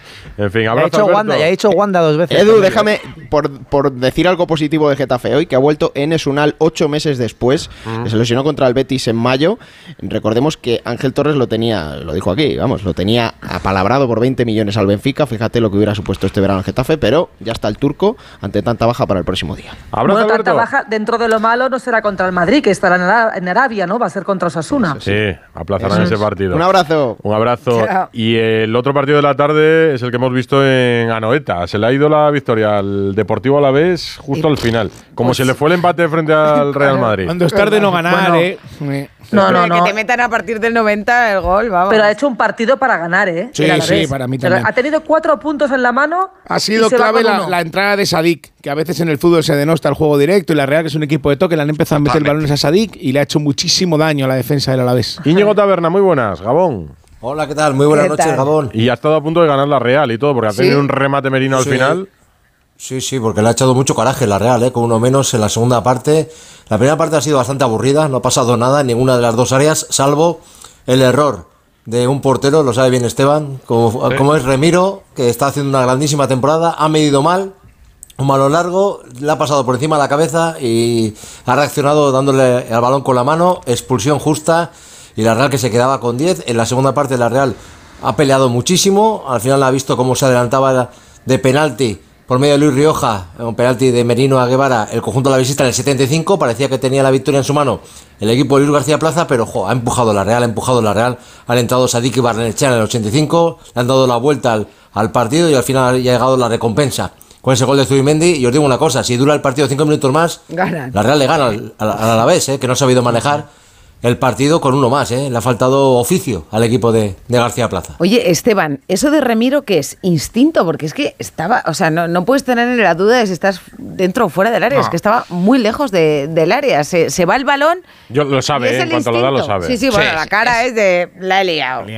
Es un acto para mí de generosidad de un portero que sacrifica su ego personal sabiendo que se puede perder el derby. Bueno, eso no sé si lo tenía contemplado, pero evitando un gol. O sea, cometes un error porque el balón creo que le bota más rápido y más alto de lo que él piensa y ya él yo escuché por ahí que era instintivo, no, no, él echa la mano conscientemente de decir, voy a evitar un gol, pero me voy para la calle. Porque la mano la mantiene arriba, no es que la, la- la- toques y la quites, ¿no? Como cuando te quemas. La mantiene arriba y en cuanto pita el árbitro sabe que roja. Pero para mí, eh, con 2-0 o 0-2 hubiera dejado pasar el balón, pero con 0-0 un portero es muy difícil que no sea generoso, ¿eh? Y, y aplaudo a Remiro porque creo que está haciendo una gran temporada. Para mí la Real, ¿eh? por encima de Cubo, etcétera, se basa en Remiro, eh, Zubeldi y Lenormand. Ese triángulo es muy seguro para el equipo y hoy Remiro ha cometido un error que lo ha pagado con una expulsión y lástima que no pueda jugar el derby. O sea, tú hubieras hecho lo mismo, Esteban. Con 0-0, vamos, Seguro, el ¿no? 99% de los Hombre, pero quedaban muchos metros todavía, ¿no? No, hombre. Mira, Rocío, a partir de ahí. fuera del área bastante lejos. Sí, pero- o sea, Claro, sí, pero sí, iba a evita- quedar solo, claro. evitas, claro, evitas un gol. Eh, No estaba cómoda la Real. A partir de ahí, el Real Arena, el Real Arena, yo lo estaba comentando para la señal internacional, al Alavés se le complicó el partido porque eh, entraba en un plan que no contemplaba, que era, tengo que llevar yo la iniciativa, tengo que tener el balón, cuando mi plan de partido era todo lo contrario, esperar atrás. Y eso es complicado para un entrenador cambiar sobre la marcha. Y la Real, es verdad que empató al final, pero yo creo que estuvo, o merece ese, ese- ese empate, ¿eh? para mí. Pues Taberna, la Real que va a acabar de momento el día en Europa y ya veremos lo que sucede después de la jornada. Sí, te tengo que contar también, Edu, que, que veremos a ver cómo, cómo suple, ¿no? Y Manol, las ausencias en este mes de enero de Traoré, que se marcha con Mali a jugar la Copa de África, también se va Sadik con Nigeria a jugar la Copa de África y se va su jugador más importante, que es Take Kubo, a jugar la Copa de Asia con Japón. Ha reconocido eh, el nipón, Take Kubo, que va como medio obligado, que no le apetece mucho jugar esta competición, que no entiende por qué la ponen en mitad de una temporada liguera. Pues para mí es una pena que la Copa se, se celebre durante la Liga, ¿no? Porque al final la Real es el equipo que me paga, está claro. Pero por otra parte, estas, o sea, estos torneos tienen obligación, ¿no? Entonces yo tengo que ir obligado. Me siento mucha pena por la Real, pero también es verdad que representar a mi país por una Copa Asia también es muy bonito. Así que me voy con la intriga, pero es lo que hay, así que... Y tanto que obligado. Eh, acordaros de que Bono, eh, el portero del Sevilla, al que el Madrid estuvo cerca de fichar cuando la lesión de Courtois, en- entre otras cosas, se lo pensó mucho por la Copa de África, que le iba a tener un mes y pico fuera.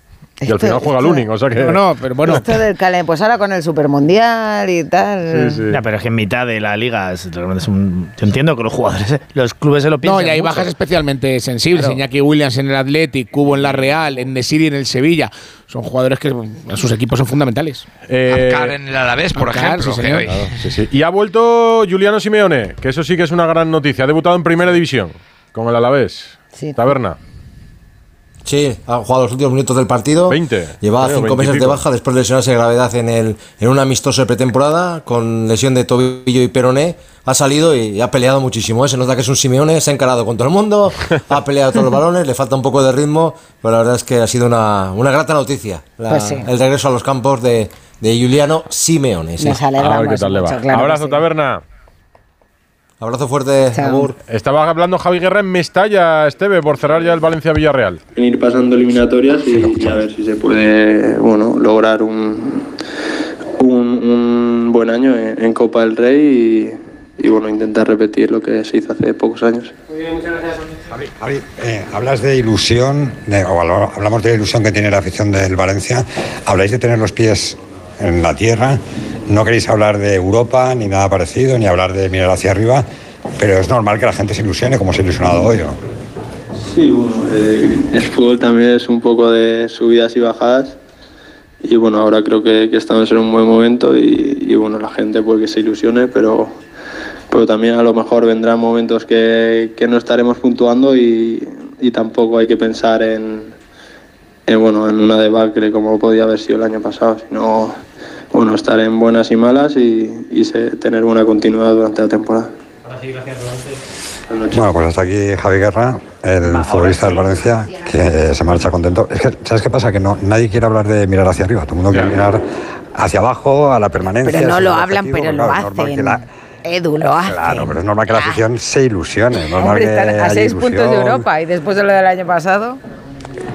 Claro, por eso, por eso. Y el fútbol es ilusión al final, al fin y al cabo es ilusión. Y hoy el aficionado valencianista se va a la cama pensando, oye, que por qué no, que, que- que puede pasar, ¿no? Que, que a veces el Valencia tampoco iba a ser campeón de liga en el 2002 y lo fue contra pronóstico. Pues estas cosas a veces suceden. Los sueños se cumplen. Suéñalo Pues para en la- 2024. estamos en la semana de la ilusión, además, la semana de los Claro, reyes. pídela en, la- en tu carta de Reyes. Creer, Tiene un mérito lo de Baraja con este equipo. Un abrazo, Esteve. Ya te puedes ir a dormir y a soñar eh, a partir de ahora, 12 y 29. Un abrazo. Vale, un abrazo a todos, chao, chao. Radio Estadio Noche. Rocío Martínez y Edu Pidal. Martínez y Edu Pidal. Bueno, pues lo que realmente creo es que si esa expulsión en vez de Greenwood lo llega a hacer el Martin Luther King Jr. del siglo XXI, no le saca ni amarilla, porque juega con otras reglas. Hay muchos vídeos por ahí que lo demuestran. Ana. Pues sigue habiendo gran mayoría que piensa que está mal expulsado Greenwood. El 82% opina que no es expulsión, el 18% que sí. La mayoría de los comentarios que nos llegan también es que dicen que si llevase una camiseta blanca o blaugrana, desde luego no le hubiesen expulsado por decir eso. Y hoy a la coletilla a Bordalás se le ha venido en contra porque cuando ha explicado lo que ha dicho Greenwood en sala de prensa, que ha dicho no me jodas y tal, la mayoría de los comentarios que llegaban a, a lo que decía Bordalás era es fútbol, papá. 12 y 32. José María del Nido Carrasco es el nuevo presidente del Sevilla desde hace 48 horas por ese pacto que se remonta a noviembre de 2019 y que tiene una validez de 8 años, que fue un acuerdo entre las principales familias de accionistas, sevillistas de Nervión, familia Carrión y familia del Nido, para dar estabilidad al club. Y el pacto obliga a las partes a, a votar en el mismo sentido si el voto está alineado entre presidente y vicepresidente. Eh, so pena de grandes eh, penalizaciones económicas. Hemos tenido cuatro años de Pepe Castro y empieza ahora la era del Nido Junior. Claro. Presentado esta tarde, ¿verdad, Carlos Hidalgo, Sevilla? ¿Qué tal? Buenas noches. Lo has explicado perfectamente, Edu. Y, así es. Eh, nuevo presidente, vamos, un hombre preparado que sabe lo que significa el Sevilla, que ha estado cuatro años como vicepresidente ayudando a Pepe Castro y que entra con mucha ilusión anunciando transparencia, diálogo, tiende la mano a todos, incluido a su padre, que es el máximo accionista, eh, y tiene un gran reto por delante, cambiar los pitos, eh, cambiar las críticas, eh, la opinión de un sector importante de la afición que no está conforme con, con, la gestión, con las cuentas y sobre todo con la parte deportiva. Al final esto va de que la pelotita entre y lleva dos años sin entrar, aunque en medio el Sevilla se entretuvo en ganar una Europa League. Así que tiene un reto importante por delante. Ha anunciado vuelta al modelo que tanto éxito le ha dado al Sevilla, fichar jóvenes talentos que rindan bien y que luego se les pueda vender por un buen dinero, rejuvenecer la plantilla, aunque también dijo eso en julio Víctor Horta y luego fichó a Ramos y a Mariano, que no son dos chavales, y contar más con, la cantera. Ha dicho que va a haber movimientos en el mercado invernal, que va a haber refuerzos. Y, bueno, pues eh, yo creo que es puede ser un buen punto de inflexión, ¿no? Que, que necesita ahora mismo el Sevilla y su afición sobre todo. José María del Nido Carrasco, buenas noches. Hola, buenas noches. Eh, con Esteban coincidirías mucho en el club. Fíjate, yo la primera vez que te vi fue hace por lo menos 15 años, hacía todavía en el alámbrico en el Molinón y ya pisabas el césped de, los campos cuando viajabas con el Sevilla, siendo muchísimo más joven, claro, 15 años más joven. Tú también, Edu. Yo también. Bueno, tú también, eso iba a decir. Yo llegué a Sevilla en el año 2006, hace 16 años aproximadamente, y, y a finales de 2006, vamos, y, bueno, desgraciadamente, como te digo, el hablar de cosas que sucedieron hace 15 años eh, indica que somos los dos ya en, eh, no, eso es verdad, pero me llama la atención que, te he escuchado decir en la presentación, quiero mi sello propio como presidente.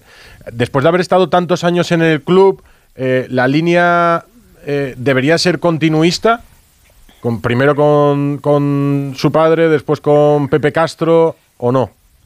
Yo que he sido vicesecretario, secretario, consejero y en dos etapas vicepresidente. Entonces yo he aprendido mucho, tanto de las personas que han gestionado el club, como de los trabajadores del club de diferentes áreas, y he aprendido lo que me ha gustado y lo que creo que no me ha gustado tanto. Y después las cosas han cambiado. No es lo mismo dirigir un club en el año 2002 que dirigir un club en el año 2023. Entonces a eso me refiero cuando digo yo tengo en la cabeza un diseño de club. Hay muchas cosas que se hacen bien y que yo lo que tengo es que continuarla e impulsarla para que se hagan mejor y otras cosas que bajo mi forma de entender este negocio o este o este eh, sector como es el fútbol, pues creo que se tienen que hacer de otra manera o que se tienen que, abordar de otra manera y bueno, y lo he transmitido, quiero trabajar en la unión del Sevilla, quiero volver a ese modelo de, jugadores, como ha dicho, eh, de jugadores jóvenes, de jugadores que tengan rendimiento, que se revaloricen, trabajar la cantera y bueno, lo que ahora se eh, eh, prima en las empresas el dato, la tecnología, la internacionalización de la marca, las redes sociales, cosas que en el año 2002 no existían y que en el año 2013 pues a lo mejor tenían que fue cuando Pepe cogió la rienda del club pues tenían menos importancia alguna y otras tampoco prácticamente existían. Entonces, bueno, los tiempos van cambiando, yo tengo un modelo de club en la cabeza y como digo, he aprendido muchas cosas buenas y errores que hemos cometido y he diseñado los conocimientos que tengo sobre el fútbol. También son muy importantes las relaciones humanas y yo creo que todos los periodistas hoy hemos coincidido en, el titular de, de, pues, de la primera declaración del nuevo presidente del Sevilla y es esa mano tendida, incluida a su padre. Eh, no sé si esa mano tendida ha tenido ya respuesta eh, después de, su comparecencia de esta tarde o si aprovechando los días de Navidad ha tenido algún tipo de comunicación con él. No, yo lo de la mano tendida lo he dicho eh, cada vez que he hablado y lo he dicho pues en privado y en público porque así lo pienso y lo digo con él y lo digo con el resto de accionistas y de colectivos del Sevilla Fútbol Club. Dirigir un club cuando hay en diferencia, cuando hay guerras, cuando hay es muy complicado y al final eso afecta al equipo. Yo tengo claro que yo lo que quiero es que los aficionados y los accionistas se sientan orgullosos de su equipo y de su club, aunque no se sintieran orgullosos de mí como presidente. Lo importante es el club y lo importante es el equipo. Yo por el Sevilla Fútbol Club estoy dispuesto y además voy a impulsar esas reuniones. No me ha dado tiempo porque lo ha anunciado hoy, aunque yo lo hubiera dicho en otras ocasiones, ah. hace escasas horas y yo voy a impulsar sentarme con colectivos, con aficionados, con abonados y por supuesto con los accionistas del Sevilla. Le quiero trasladar cuál es mi proyecto, que se sientan partícipes de ello y escuchar sus inquietudes y todo lo que pudieran aportar y por supuesto dentro de esos accionistas eh, mi padre es uno más y, claro que estoy dispuesto a sentarme con él. Pero uno más no, no es solo uno más. Eh, no, no, duele eh, leer nada más ser elegido presidente. Es el nombramiento más ilegítimo de un presidente en la historia del club. Yo es que tengo tantas cosas en las que ocuparme y preocuparme, o preocuparme y de las que ocuparme a la hora de dirigir el Sevilla. Tengo tantos retos por delante que no me puedo centrar en escuchar el ruido que alrededor de la gestión y lo único que puedo, como digo, es tenderle la mano a todos pero, presidente, y trabajar por la unidad. Le llamo ya presidente. No es solo ruido, porque, por ejemplo, las cuentas del club no han sido aprobadas en los dos últimos años. O sea, que la fuerza de, su padre tiene fuerza en la asamblea y en el, y en el día a día del club. Eh, no, no, es, no es solo ruido, ¿no? Bueno, es que me está preguntando cosas distintas. Lo primero que me ha preguntado que si a mí me preocupa o más o menos que, mi padre diga que mi nombramiento es ilegítimo. Claro, porque lo que pero lo que quiere decir eso es que la mano tendida no la van a recoger. Eh, un sector bastante importante. Ya, eso no lo sé. Yo voy a impulsar, intentar centrarme, sentarme con todos los sevillistas accionistas y con todos los colectivos del Sevilla. Lo que va a pasar, yo no lo sé. Entonces, si a mí me pregunta, si a mí me preocupa que algún accionista de Sevilla diga que mi nombramiento es ilegítimo, no, a mí me preocupa que el Sevilla vaya bien. Yo voy a trabajar porque el Sevilla vaya bien. A partir de ahí, pues yo intentaré, como digo, que haya la mayor unidad en torno a la gestión del Consejo, porque es bueno para el Sevilla Fútbol Club, no porque sea bueno para mí. Yo lo que tengo que preocuparme es de que el Sevilla vaya bien. ¿Pero ha llamado a, su padre o, le va a llamar? Es, que no me ha dado tiempo, es que eh, he tomado posesión del cargo hace dos días. Yo voy a impulsar y a potenciar, reunirme con todos los accionistas sevillistas del Sevilla Fútbol Club, con lo cual creo que ya estoy diciendo que voy a impulsar que esas reuniones se produzcan con él y con cualquier otro. pero con él al igual que cualquier otro, no de manera más especial.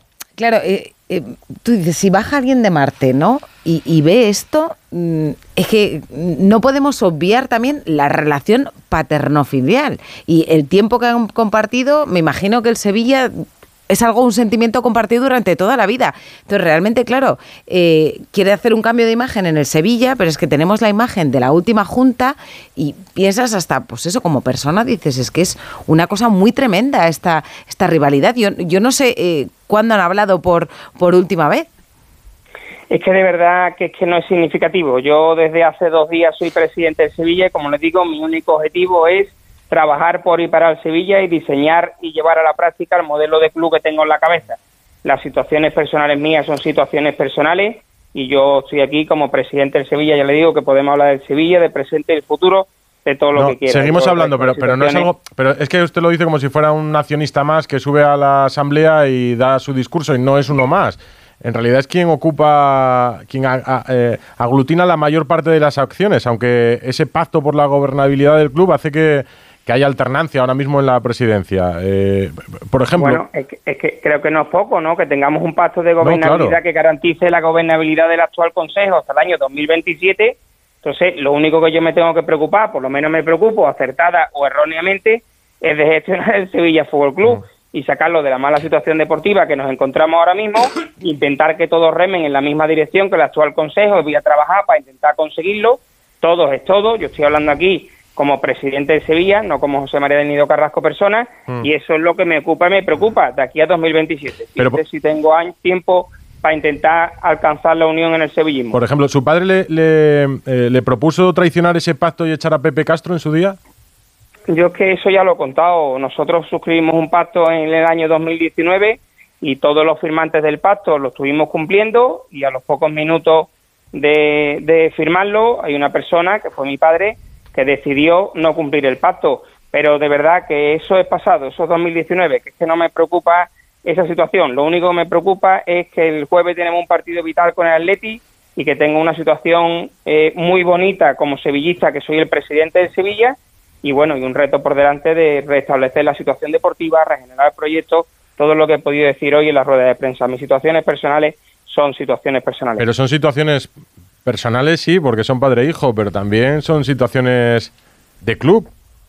Y por eso le estoy diciendo que yo voy a trabajar sin destajo para intentar conseguir la unión entre todos los grupos colectivos y aficionados y accionista sevillista. Yo lo que le puedo decir es eso. Yo lo que no soy mago. Ahora, ¿Y lo ve digo que voy a posible? trabajar, ¿cómo? ¿Lo ve posible?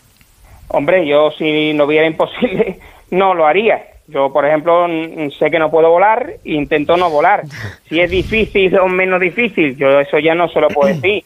Pero que yo voy a trabajar por la unidad, sí, si somos 300 accionistas y consigo convencer a 298, oye, pues bueno, pues 298. Pero yo voy a intentar convencer a los 300, igual que con los colectivos, con asociaciones de accionistas, con colectivos vinculados al mundo del Sevilla Fútbol Club. Yo voy a intentar trabajar por esa unidad y espero conseguirla. ¿Esto le ha costado su relación con, con la familia más allá de su padre, presidente? ¿Cómo, perdón? Si le ha costado su relación con su familia más allá de su padre, la presidencia, quiero decir. No, no entiendo la pregunta. Que si tiene relación con el resto de la familia más allá de su padre. Yo sí, claro que tengo relación con el resto de la familia, pero de verdad que es que yo no creo que esté aquí hoy para hablar de si me relaciono o no con mi familia. Claro que me relaciono con mi familia. Yo estoy aquí como presidente del Sevilla. Si quiere que le hable sobre lo que yo quiero hacer en el Sevilla, se lo digo. Pero creo que no es significativo con quién quedo yo para celebrar un cumpleaños o con quién quedo yo para ir a una primera comunión. Cuando son accionistas del Sevilla, sí. Pues el único accionista del Sevilla de mi familia que me quiero sentar con él, al igual que con el resto de accionistas del Sevilla Fútbol Club, todos con el mismo trato para mí, porque son accionistas del Sevilla Fútbol Club, pues es mi padre, ya le he dicho que yo le Vale. tiendo la mano y que intentaré alcanzar esa unión. La situación eco- económica del Sevilla después de tres años de pérdidas, ¿cuál es? Bueno, nosotros ya lo explicamos, nosotros hemos tenido dos años que fruto de la pandemia, al igual que el resto de clubes, pues hemos tenido una situación de debilidad económica y el año pasado, por tener una plantilla excesivamente ambiciosa y costosa, pues hemos debilitado, nosotros estábamos cuando cogimos el club en 25 millones de euros de fondos propios, este Consejo de Administración lo llevó a los 101 millones de euros y hemos consumido pues 85 millones de euros de fondos propios. Estamos ahora mismo en más 16 o más 15 millones, le hablo de memoria, de fondos propios positivos. Estamos mucho mejor que la media de los clubes españoles, pero por supuesto más debilitados de como estábamos antes de que llegara la pandemia. Bastante más porque teníamos 100 millones de fondos propios y ahora tenemos 15. ¿Y, cómo está el equipo con, el, con la llegada de- del nuevo entrenador? Es verdad que, claro, miras la clasificación y otra vez el Sevilla está en un año complicado. Ahora mismo, pues jornada 18, tres puntos por encima del, del descenso. ¿Creen que el cambio en el banquillo ahora sí va a suponer el despegue? Bueno, confiamos plenamente en Quique Sánchez Flores, estamos convencidos de que va a sacarnos de esta situación, confiamos en la plantilla que tenemos y después queremos hacer un mercado de invierno ambicioso para seguir regenerando el modelo y seguir mejorando la plantilla. A partir de ahí, yo creo que no estamos en una posición que le corresponda al equipo por la calidad de la plantilla, pero yo no me aparto, por supuesto, de decir con letras mayúsculas que la temporada pasada en Liga y esta temporada lo que llevamos ha sido muy, muy, muy, muy mala hasta ahora Eh, la que ganamos el año pasado la Europa League, pero bueno, fueron un par de meses, un par de meses y medio bueno que tuvo el equipo. Hidalgo. Sí, presidente, buenas noches. Buenas Eh, noches, Carlos. Me gustaría preguntarle por el mercado de enero, porque ha hablado hoy en la presentación de ese asunto, porque a los aficionados le, le interesa mucho, lógicamente, la parte deportiva. Dijo Víctor Horta que tendrían que buscar soluciones imaginativas porque no había dinero. Eh, además lo dijo así, más imaginación que dinero. ¿Cómo se hace eso? Porque sin dinero es difícil reforzar bien una plantilla y esta tiene pinta de que necesita eh, refuerzos eh, en buen número y con calidad. Bueno, nosotros hemos empezado el mercado de invierno con más capacidad de inscripción de jugadores que empezamos el mercado de verano del año pasado y firmamos a nueve futbolistas. Es decir, ¿tenemos capacidad para invertir en jugadores? Sí. El problema es que tenemos 24 fichas, teníamos 25 hasta que resolvimos el contrato a Fernando y no tenemos fichas disponibles más que una que estamos cercanas a poderla sustituir por otro jugador, con lo cual capacidad económica tenemos porque tenemos límite del coste de plantilla, que sabéis que ese es un, término o una frase muy escuchada que, son la, la capacidad económica que te la liga en invertir en jugadores y tenemos capacidad económica de invertir para invertir. El único problema que tenemos ahora mismo es el, el, el número de fichas, con lo cual lo único que tenemos es que, como he dicho, volver a ese modelo de perfil de jugadores jóvenes, más desconocidos, que vengan, rindan y se revaloricen y sigamos, sigamos regenerando el proyecto. Esteban Portero, ¿tú lo conocerías como jugador del Sevilla? ¿Qué tal, José María? Buenas noches, hombre. Hola Esteban, claro que conozco a Esteban. Hombre, no, es que te debo una visita a Sevilla, que el otro día nos vimos en Sí. Barcelona y quedamos. Eh, a mí me que decir una cosa. casa. Lo sé, lo sé. Me gustaría decir una cosa de ti, porque has nombrado un montón de cargos que tú tienes, pero yo conozco uno que todo el mundo conocerá, pero que fuiste, eres y serás aficionado de Sevilla, que te he visto envuelto en bandera de Sevilla cuando viajamos a Europa, ¿no te acuerdas? Cuando eras muy joven, mucho más joven de lo que eres ahora.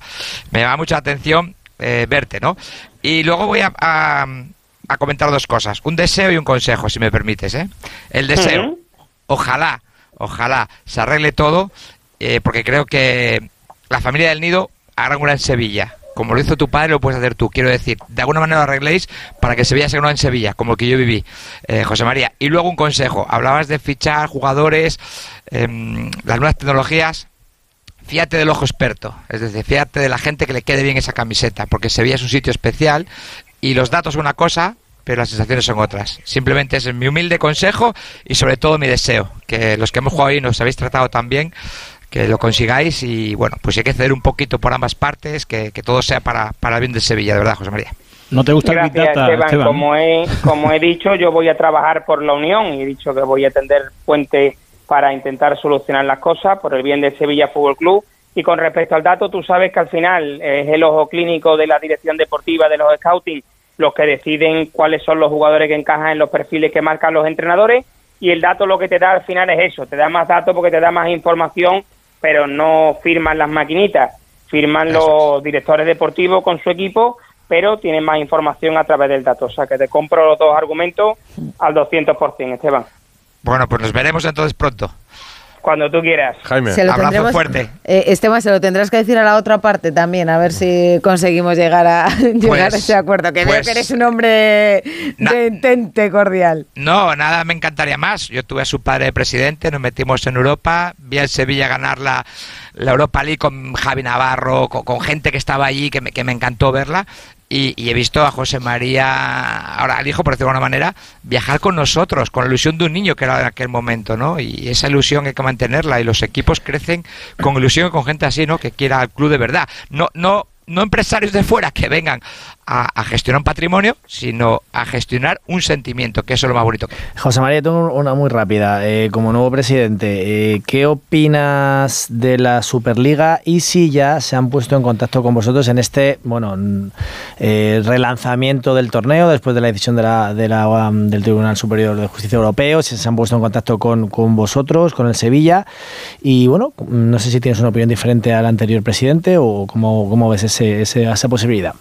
Bueno, yo sobre la Superliga lo primero que debo decir es que me entristece que en la Bundesliga, el club más grande de la Bundesliga, que es el Bayern Múnich, haya defendido la Bundesliga y nosotros los dos clubes más grandes de la Liga Española, que son el Real Madrid y el Fútbol Club Barcelona, que deberían de liderar el crecimiento de la liga y de los clubes, pues estén trabajando en competiciones que bajo mi punto de vista son totalmente utópicas y surrealistas que lo único que harían es hacer daño a los clubes y a la liga de fútbol profesional y creo que eso además nos debe hacer reflexionar a los gestores de los clubes sobre el papel que a día de hoy tienen en las competiciones el Real Madrid y el Fútbol Club Barcelona en las competiciones nacionales y el papel que nos gustaría que tuvieran en un futuro, ¿no? Con lo cual yo lo único que puedo hacer es reprobar al Real Madrid y al Fútbol Club Barcelona el trabajo en dicha competición que como le digo para mí es totalmente surrealista y además se aparta de los valores básicos del deporte como es la meritocracia. El Sevilla Fútbol Club los últimos 17 años los sevillistas hemos vivido jugar 22 finales ganar 11 títulos gracias a esa meritocracia que nos hemos ganado en el CESPE y nosotros estamos en contra, totalmente en contra de la Superliga, de los clubes que la promueven. ¿No van a, a, escuchar el proyecto que se les pueda poner encima de la mesa, que puede cambiar también su economía? Creo que después de lo que le he dicho, la respuesta es contundentemente no. Bueno, lo digo porque... El proyecto para defender al fútbol nacional, a sus aficionados y a las competiciones nacionales. No, lo digo porque en la Euroliga pasó, que hubo varios equipos que dijeron que no rotundamente, como está diciendo usted, y luego viendo el, el, proyecto y el dinero que se les presentaba por delante, acabaron cambiando de opinión, ¿no? Que esto nunca, nunca se sabe, depende de lo que te puedan ofrecer, ¿no? Nosotros lo hemos escuchado y el proyecto que nos gusta es la Liga Nacional de Fútbol Profesional y como le digo, estamos totalmente en contra de la Superliga y nos gusta ganarnos en el terreno de juego como hemos hecho los últimos años con rendimientos deportivos los éxitos que consigamos. Una más, presidente, porque uno de los caballos de batalla de la oposición a Pepe Castro era que se mantenía ahí por, por el sueldo. Eh, el sueldo que fija eh, el pacto, la remuneración del presidente eh, ¿ronda los 600.000 euros más o menos? Bueno, los sueldos del Sevilla Fútbol Club son transparentes y los conoce todo el mundo. Nosotros cuando nos sentamos los máximos accionistas del Sevilla Fútbol Club decidimos un criterio retributivo que además queríamos que fuera de manera transparente y no como ha primado o como no ha primado en el mundo del fútbol en otros periodos y no ha primado en el Sevilla Fútbol Club, es decir, queríamos un consejo de administración retribuido de manera transparente, fue aprobado por el 95% del capital social de la Junta General de Accionistas y el presidente de Sevilla tiene un sueldo, los vicepresidentes tienen otro y, y los consejeros tienen otro en función de las funciones ejecutivas que tengan conforme a los estatutos del Sevilla Fútbol Club. Gracias, presidente. Eso ha sido un sí. Es que yo- Sí, sí. Sí. Lo más contundente sí. ha sido con la Superliga. Con eso ha sido lo más contundente de la Es entrevista. de la Superliga ha Lo más lanzado un sí. proyecto, un proyecto, un proyecto nuevo, no sé, se lo iban a contar a todo el mundo. Presidente, gracias y suerte en el Sevilla. Venga, y muchas gracias, por luego, estar con nosotros en este, Gracias, en este día que ha dicho uno de los más felices de su vida. ¿eh? Sí. Eh, 600.000 son, ¿no, Hidalgo? Sí, sí, sí, sí, un poquito más quizás. Eh, eh, fíjate que, que en esta última junta de accionistas, eh, una asociación de, de pequeños accionistas eh, pedía una cosa que al final... eh, por un error formal no pudieron incluir en el orden del día. Pedían una cosa bastante lógica y es que esos sueldos que en total superan los 2 millones de euros para los principales directivos del Sevilla, pues que tuvieran un fijo y después el resto de cantidades dependiendo de eh, logros deportivos y de lo bien que vaya el equipo y de lo bien, bien que vayan las cuentas. Tiene bastante lógica, pero no lo pudieron incluir al final, insisto, porque el club entendía, yo eh, no, no llego hasta esos detalles, entendía que había un error de forma en la petición y se quedaron fuera de, de ese A- asunto, a mí pero me parece bastante lógico. Me parece muy difícil una cosa. Es inseparable la figura de Del Nido Carrasco, que es el hijo, de Del Nido Benavente, que es el padre. Inseparable, porque el hijo está por el padre. Eh, y el padre va a seguir batallando. Y no puede presentar el nuevo presidente del Sevilla a Del Nido Benavente, es decir, a Del Nido Padre, como un accionista más que pide la palabra en una asamblea. No, es quien aglutina la mayoría de las acciones cedidas por ese pacto de 2019 que hace al hijo presidente. Pero pacto que, eh, pacto que, como bien habéis dicho y bien ha, ha, eh, confirmado el, el presidente, eh, llega hasta 2027 eh, para todo el mundo, menos para José María del Nido Benavente, que él dice que termina el año que viene, termina en noviembre de 2024. O sea, que el año que viene otra vez habrá lío porque de nuevo eh, irá al, al juzgado y de, de nuevo habrá historias con este asunto. La verdad que mm, la reconciliación parece un poco es difícil. Es que venimos de una junta donde el padre le dijo al hijo, eres un mierda. Hombre, si se acaban sentando, la verdad es que lo que no consigue el fútbol. De todos modos, no la, paz, la paz nada, social ¿eh? en el Sevilla es casi imposible. Yo desde que tengo uso de razón, el Sevilla es un club turbulento, ¿eh? desde la época de Cuervas, con Del Nido de vicepresidente, del Pero Nido va a, padre. haber una, va a haber una clara línea de continuidad alineada como uno de los sargentos más fieles a, por ejemplo, Javier Tebas en la Liga. En el tema de la Superliga, ya- ya hemos se ha claro. Habéis visto, es tajante, absolutamente. Reclamando que, el- reclamando que el Madrid y el Barça peleen por los equipos de la Liga. Eh, Que no sé muy bien por qué lo tendrían que hacer, pero que es curioso, ¿no? Digo que, que- que- o sea, son rivales, pero les piden que, que peleen por ellos. No, no, no entiendo muy bien ese, ese mensaje, pero sí, el discurso es clavado al, al de Tebas. Pero veremos, porque como ha dicho Susana, veremos dónde acaba el Sevilla dentro de unos años. si hay En mi pueblo suelen decir torres más altas han caído, ¿no? Abrazo, Hidalgo. Un abrazo, buenas noches. Vamos al Madrid, que vuelve mañana con Ancelotti renovado. Radio Estadio Noche. Rocío Martínez y Edu Vidal. El Madrid en el Bernabéu, frente al Mallorca. Mañana, y miércoles. con Vinicius. Bueno, y con Alberto Pereiro también, ¿no? Alberto, buenas noches. Hola familia, ¿qué tal? Muy buenas a Hola, todos. Pereiro. Y feliz año. Bueno, pues sí. Ha dicho Ancelotti, Ya, igualmente, feliz. hombre. Igualmente. Ancelotti está encantado de la vida. Había dado un recital eh, absoluto en sala de prensa. De esos días que le da igual eh, contestar un poquito de más. Eh, mira que el único tema en el que no se ha querido meter es el de Mbappé y aún así le ha dado para hacer una broma. Así que nada, estado de bienestar absoluto, balsa de aceite eh, con el entrenador, con la plantilla, con el presidente, recién renovado Ancelotti. Lo que ha querido venir a explicar son varias cosas. Yo pensé que no iba a ser tan sincero en, los dos temas que hay eh, más candentes en el Madrid ahora, que es el del central y su pasada negociación con Brasil. Y mira, más claro el agua con lo del central y con lo de Brasil, pues explicado queda. Y oye, eh, paz para todos. Mira, los dos temas. En este momento no contemplamos fichar un otro central eh, porque pensamos que obviamente nos faltan dos centrales muy importantes, pero creo que tenemos otros dos en el cual confiamos eh, mucho, que son Nacho y Rudiger, y otros que en la emergencia lo, lo pueden hacer bien, que son Chouameni, que, que puede ser Carvajal, que ya lo ha hecho. Entonces, en este momento no contemplamos fichar. Lo sabe también el Real Madrid, que yo he tenido contacto eh, con el presidente, lo que era el presidente de aquel, de, aquel periodo de la Federación Brasilera, que era Edinaldo Rodríguez. Pero todo esto eh, estaba pendiente de la situación que yo tenía con el Real Madrid, de que era claro para todos. Y después, en los últimos meses, ha pasado que Edinaldo Rodríguez no es eh, el, el, presidente de la Federación Brasilera y al final la cosa han sido como he querido quedarme aquí. Pensar de ser el seleccionador del equipo nacional de Brasil es una gran ilusión, como he dicho.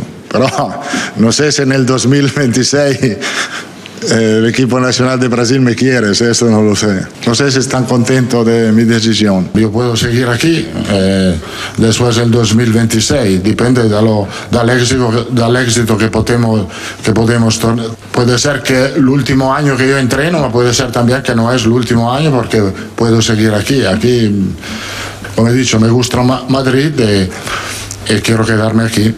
Claro, es que lo escuchas.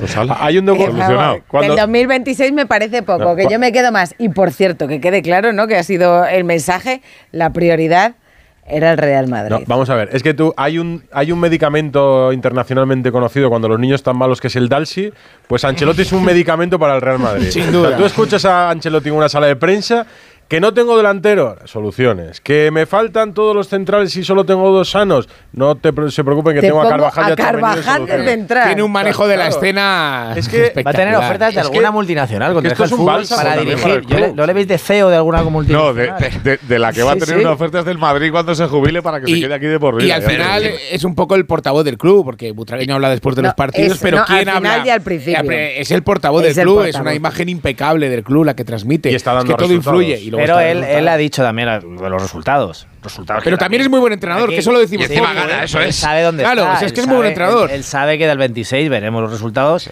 Y te diría más, de aquí a junio, pues también vamos a ver cómo Pero van que las cosas. el que ha puesto a Valverde digo, al lado de Cross cuando el Madrid se ha quedado Sí, sin medio centro, claro, o sea, que eh, esas decisiones las toma él, ¿eh? Es que conoce el al Madrid y él sabe lo, por, qué le han renovado ahora, que es sobre todo por tranquilidad, por un mensaje hacia él, hacia su familia, hacia su mujer, hacia Bueno, el club, hacia la rueda de sabe, prensa. Es la primera vez que pasa esto desde que yo conozco a Florentino, ¿eh?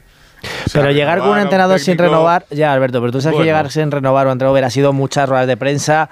O sea, yo creo que es una manera de espantar mucho ruido. Oye, también si el 15 de mayo el Madrid se la ha pegado en todas las competiciones, pues. No, pero ese riesgo siempre, siempre Pues le mandas un mensajito a Brasil también. ¿eh? Claro. Oye, ¿me quieres quitar el entrenador? Pues toma. A ver, yo Oye, creo que tener un contrato en vigor eh, no es problema ninguno para que el Madrid, si decide terminar un ciclo, lo termine igualmente, pero le da tranquilidad al menos para no tener una fecha de duda. caducidad Sí. A la vuelta de la esquina, que sería un conflicto y de- permanente y una ruido, presión sí. innecesaria. Y de, y de cara a los jugadores, porque yo creo que los jugadores, También. si saben que Ancelotti va a seguir, no te digo que se vayan a tomar más en serio, porque son profesionales, pero si tú sabes que el entrenador está Pero, reforzado los por la jugadores directiva, Tiene más que autoridad. jua- Claro. que los jugadores lo que saben es que va a seguir hasta que esto vaya mal. bueno, O sea, pero que eso es la ley del fútbol, Alberto. No vale para sí, nada. ¿eh? sí, eso es la ley del fútbol, está claro. Yo, creo que es difícil encontrar tanta unanimidad en Eso torno a un entrenador de Real Madrid eh, de que todo el mundo esté de acuerdo en que renueve, ¿no? Y, y- y valorando lo positivo, no diciendo renueva a pesar de. Ahora, por ser un poco aguafiestas, A ver. yo lo, lo que no le compro o lo que no entiendo es lo del central. Porque habla de situación de emergencia. Pero es que durante Bueno, esta temporada. ha tenido que tragar Esteban. hazme Claro, caso. pero, Él ha eh, él ha mañana no está ¿eh? Nacho. No, no, es que la situación de emergencia se va a convertir muchas veces en habitual. Y si es habitual que juegue Chuamení y Carvajal, incluso a veces juntos, coincide con un PSG, con un City, pues es cuando a lo mejor Ha, Ancelotti- ha- ha- ha proba- ha probado con, ha probado con otro más de central, ¿eh? Sí, pero eh, ellos creen que, que- que no hay que traer un jugador. Camavinga. Ah. No. Susana. Cam- Camavinga le queda dos Cualquier semanas, alto, Queda de ¿no? portero. cual- cualquier alto está. va a servir Camavinga. central. Algunos de, algunos me. A ver, encontrar un central nivel Real Madrid en el mes de enero es casi imposible porque los centrales buenos de verdad están en equipo, con contrato en vigor y ganando mucha pasta. O sea, eso es así. Porque no es una estrategia, ¿no? Para decir, oye, no queremos. Ha sido muy contundente. Luego, yo, yo, luego le he vuelto a preguntarle, he dicho, vamos a ver, digo, por lo que te he escuchado. Eh, es un no rotundo. Y me ha dicho, repito, no vamos a fichar, ¿vale? Pues Porque no van a traer También a un dijo que iba a haber un portero fijo y era Kepa, ¿eh? Eso es, que esté fuera de la dinámica del equipo. O sea, tampoco ven a ninguno indiscutible. Prefieren apañarse con lo que hay, más algún chaval de la Pero, cantera. A mí también me sigue pareciendo justo para afrontar lo que viene. días de mercado. Sí, es justo. También Sobre mandas todo, un mensaje al mercado. No sabéis las llamadas que están teniendo, ofreciéndoles centrales de todo el planeta, todos los representantes. No, y los precios que están poniendo. Y de aquí a ver, yo honestamente creo que en Liga se puede ir apañando. Otra cosa será la Champions no, cuando el lleguen problema los momentos de la verdad. Es que no se lesione nadie más. Pero, claro, que caiga Rudiger, por ejemplo. Claro, que, central, claro, que puede ser suficiente ahora. Amarilla, Hombre, rojas, Pero lo, fundamental es. que no caiga nadie más. El físico, pero yo entiendo que el Madrid en su plan de previsión algún central tiene que tener en el radar. Mil, militado que vuelve en marzo o abril. Verano, sí. Albert Militao. Más abril, claro. Más abril. abril. ¿no? Más abril que marzo. Abril, ¿no? Se puede contar con él para muchas cosas. No va a jugar contra el City las semifinales de la Champions. No, y es una lesión muy larga, no sabes cómo vas a volver. de momento, la solución mañana va a ser Chuamení junto a Rudiger, con Carvajal a un lado, Fran García al otro, ese seguro Valverde Cross en el centro del campo, con Modric, imagino. O sea que mañana va a ser un. Sí, con Bellingham, con Rodrigo y con Brahim. Ya estás. Es que un Madrid bastante reconocido. va a ser titular. Pero tendrá a mí lo que me ha sorprendido porque creí que había tomado una decisión, como dijo, Por la portería. Que, lo haría, ¿no? Después de, del parón, es lo de la portería, sí. Mm. O sea, lo demuestra que, no tiene claro nada, ¿no?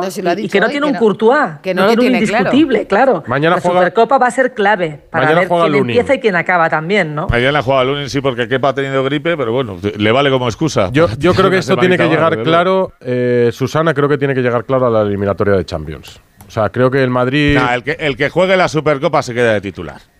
Sí, yo también creo que la Supercopa es. Eso es el día, el 10 de enero. ¿Y no veis a, partido, ¿no veis a Lunin un, un, medio cuerpo por delante? Sí, es que yo le veo. Sí, sí, yo veo para mí, ahora sí, era su, su, segundo portero, pero Ahora Lunin ha estado muy bien. Eh, yo le o sea, los por méritos delante. de cada uno es que te Kepa... hacen replantearte cosas. Y Lunin no ha dado ningún motivo para quitarle. Yo ¿no? es que creo que hoy la final de la Supercopa, si fuera la semana que viene se elimina Atlético, la jugaría. Lunin. Es que es lo que dice Susana. Y Kepa, sin estar mal, no ha llegado a cerrar el debate nunca. Pues es la sensación que a mí me da. Albert, eh, hazme caso, ¿qué pasa viendo fantasmas? Ya, lo sí, no, no, el pasado, por el anterior, el otro y el otro. Y Hombre, Luren, pero, Luren sobrio, bien. Pero es evidente porque lo primero que dijo Ancelotti fue el portero es quepa Sí, sí. Y luego todo lo que ha hecho después ha sido poner a Lunin y decir, bueno, es que ahora no lo tengo claro. O sea, realmente él mismo ha cambiado de opinión. No, pero si es que hoy lo ha dicho textualmente, o sea, que, se lo están, que le están poniendo muy difícil. Bueno, y el nivel de Lunin le ha hecho cambiar de opinión. Claro, es algo en Yo, para mí, eso es uno de los errores, de los pocos que le reconozco a Ancelotti hasta ahora, porque la, el, el debate de la portería se abre por una lesión de Kepa y empieza a jugar Lunin y el debate tampoco lo cierra nunca Ancelotti con la alternancia. Bueno, pero es que a lo mejor tendría que tenerlo claro. Yo una eliminatoria de Champions de nivel, el nivel que tiene una eliminatoria de pero, pero, ¿cómo va a tener claro? Que me lo jugaría con Kepa, Susana. Pero yo, tú no tienes un, un, tipo como Courtois en la portería. Yo no sé, yo, eso está clarísimo Ninguno que no tienes un tipo como Courtois. Cual, pero yo creo que un debate abierto en la portería del Real Madrid. No lo habrá, eh, que seguro que a febrero. De momento llegamos. lo hay. No, decíamos, que no, decíamos que no lo iba a haber en diciembre el, y de momento seguimos porteros. con el debate. El debate se, se acaba en la Celotti no pensaba que Lunin iba a jugar así de bien. ¿eh? Alternó ah, porteros. No los alternó. Bueno, jugó uno en un torneo y otro en otro. Pero quedaba muy claro. Obligado, y, y, obligado por el club, ¿eh? eh que no, pero, jugaba Diego López todo. Pero quedó muy claro que cuando llegaba un partido de Champions jugaba Casillas y que cuando llegaba un partido de Liga jugaba Diego López. En febrero, yo creo que. Pero, pero la jerarquía de Casillas y Diego López está muy lejos de la que tienen para mí Kepa y Lunin, ¿eh? Yo creo que debatir semana a semana quién juega, creo que no es bueno, pero bueno. Pero yo creo que esa decisión la va a tomar antes de la Champions. Si mañana juega Lunin y el siguiente partido de Liga también juega Lunin, ya no habrá debate, sabemos que el titular es Lunin, ¿no? Porque ahora, ahora, hoy era porque tenía gripe, pues como, como media España o como, más de media España. En cualquier caso, es una buena noticia para el Madrid y para Lunin, que parecía un portero con más de medio cuerpo fuera del club y que ahora ha recuperado confianza, juego, minutos. Y, y, gracias a, al que les lleva, ¿eh? a Luis Llopis. ¿eh? Y, en un Madrid con lo que pesa el Bernabéu, esa portería tiene mérito. ¿eh? Y, y Vinicius, que vuelve mañana. Oye, me he quedado yo, me he quedado con la copla y Alberto Pereiro, que has dicho que le han preguntado por Mbappé. Que, que, a ver, que es día 2 de enero y son la 1 y 9 de la mañana y casi no lo hemos nombrado. ¿Y qué ha dicho Ancelotti de, de Mbappé? en- que Mbappé ya está en plazo el ya. mercado, que puede fichar ahora mismo ya por cualquier equipo. Bueno, vamos a ver, ha querido eh, salir, pero además con una gracia, porque ha aprovechado que eh, el chaval que, que le ha preguntado no viene habitualmente a las salas de prensa de, de, de Valdebebas, le ha dicho, tú no me conoces mucho a mí, ¿no? Y dice, ¿no te has escuchado las anteriores? Y dice, bueno, pues ya eh, que te quede claro que no te voy a contestar. Pero es la primera vez que le sale con una sonrisa. Antes Sí. era, no contesto, eh, no quiero saber nada de la historia, eh, paso de eh, meterme en polémicas. Bueno, bueno pues no lo empecemos, calla, por favor. Por no favor. Pero yo he leído, yo he leído entre líneas una cosa. Cuando le han ¿Qué- qué has preguntado, leído entre líneas? A ha dicho, el futuro está delineado. Sí. ¿No? Y ha dicho, y, vi- y viene un jugador que- que muy está- bueno la tiene- temporada que viene, pero que- es Enrique, no es Mbappé. Que, tiene, que tienen ya el futuro, que lo tienen todo claro. No, pero tú te pones a mirar a la ver, plantilla y la edad de los jugadores y está claro que el plan Ancelotti está hecho ya. Y Susana. Ancelotti no lo sabe. O sea, ¿qué va a decir si no lo sabe ni el propio Mbappé? O sea, es imposible hablar. Aunque a mí si me preguntas, yo sigo pensando que va a venir. Ahora, es una sensación, no tengo la certeza que sí tenía hace un mes cuando os dije lo de la renovación de Ancelotti. No tengo la certeza, pero sí que tengo la sensación de que es este el año. Vamos, si no es este, no es ninguno. No, es ahora o nunca, eso está claro. Ahora o nunca. Mañana en el Bernabéu hablaremos del Real Madrid que juega a las 7 y cuarto frente al Contra el. Mallorca. Abrazo, Pereiro. Un besito para todos, chao. El consejo de... Y, y mañana el Atlético de Madrid juega su partido, el regreso al 2024 en Girona, porque mañana ese partido del Atleti, junto con el del Bernabéu, va a decidir quién es el campeón de invierno. A siete puntos está el Atlético 19. del Girona, ¿eh? Jano Mori, muy buenas. Hola Rocío, Edu, ¿qué tal? Buenas ¿Qué noches. tal? Hombre, quiere que, ma- mañana quiere estar a, a, a cuatro, A si cuatro, es posible. claro, ¿no? es Sería una buena oportunidad. Una muy buena idea. Además, se le ha preguntado ya Simeone en la rueda de prensa por el propósito del año. Ha dicho que lo que quiere es seguir eh, gestionando las emociones de los futbolistas, seguir compitiendo y tener ilusión, porque la vida sin ilusión no hay nada por delante. Así que Oh, qué bonito. es mañana. ¡Qué claro que sí. bonito! Me encanta. Está- está muy filosófico, sí, Yo no, que soy últimamente, super ¿eh? flower power, ni yo me lo creo. Ya, bueno, pero- yo te digo lo que ha dicho y es eso, tal cual. Bueno, y para mañana... que Y él tampoco se lo 11, cree. Sí, sí. Viaja el equipo a las 11 de la mañana. Mañana conoceremos la lista de convocados en la que va a haber cuatro bajas. La de Lemar y Vargas por lesión. La de Soyunchu, que aunque está recuperado de sus problemas en la espalda, está sancionado por la expulsión frente al Sevilla y por tanto no puede jugar mañana. Y la de Reinildo, que se encuentra con su selección con Mozambique en la Copa África. Eh, a ver, os cuento una cosa. Hoy no ha probado el equipo Simeone. Ayer, con, ayer probó un equipo en el que estaba Bissell en el centro del campo con Coque y De Paul, Llorente en el carril derecho, Azpilicueta entrando por Bissell en el eje central de la zaga, Griezmann y Morata por supuesto arriba, y Lino en un carril.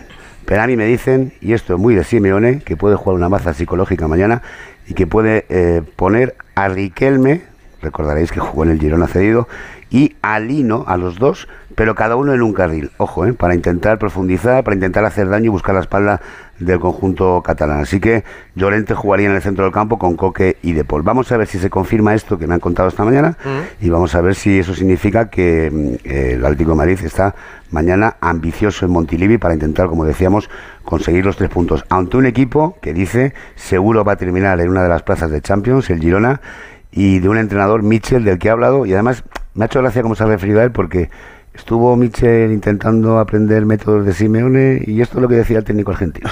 Bueno, me recuerdo sí que ha, estado con nosotros acompañándonos en, en algunos días de entrenamiento.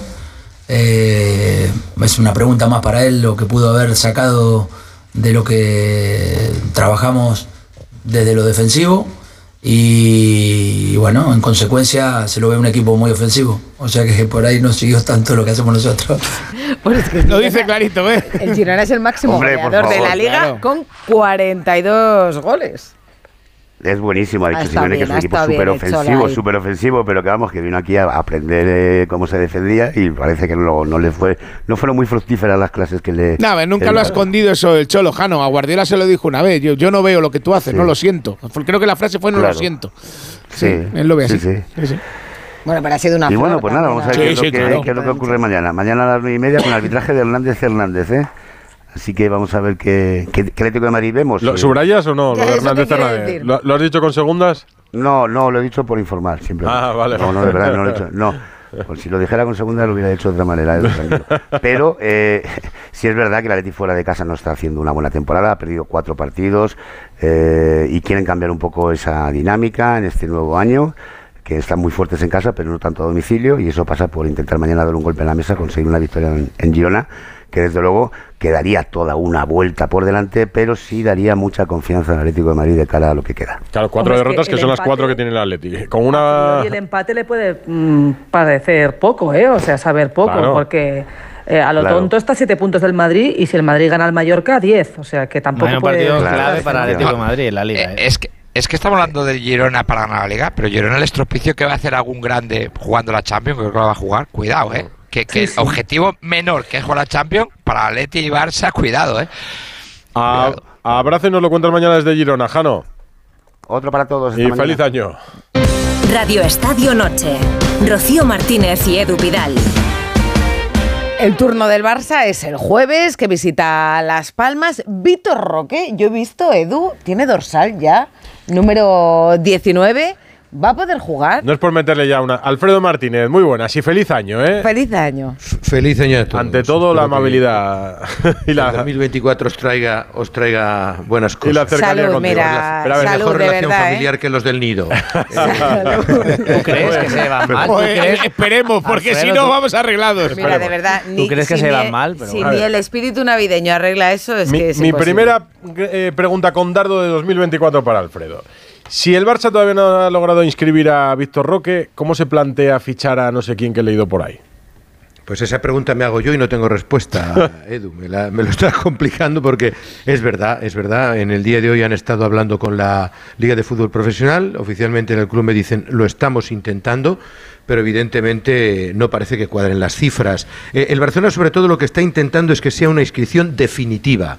Hay un margen de fair play que es del 80% de la ficha de Gaby y ahí el Barcelona está intentando meter todo lo que es Víctor Roque en el, en el fichaje. No parece que se lo vayan a permitir y por tanto lo que está en la liga diciéndole tú vas a poder firmarle como cedido cinco años, cinco meses y luego el 1 de julio tienes que volverle a inscribir. Pero es un problema porque eh, como ha ocurrido estas navidades y ahora aprovecho para recordároslo, se ha producido el impago del Ibero de 40 millones de euros. El Barcelona ha decidido demandar eh, esa situación. O sea, eso es como claro, una palanca fallida.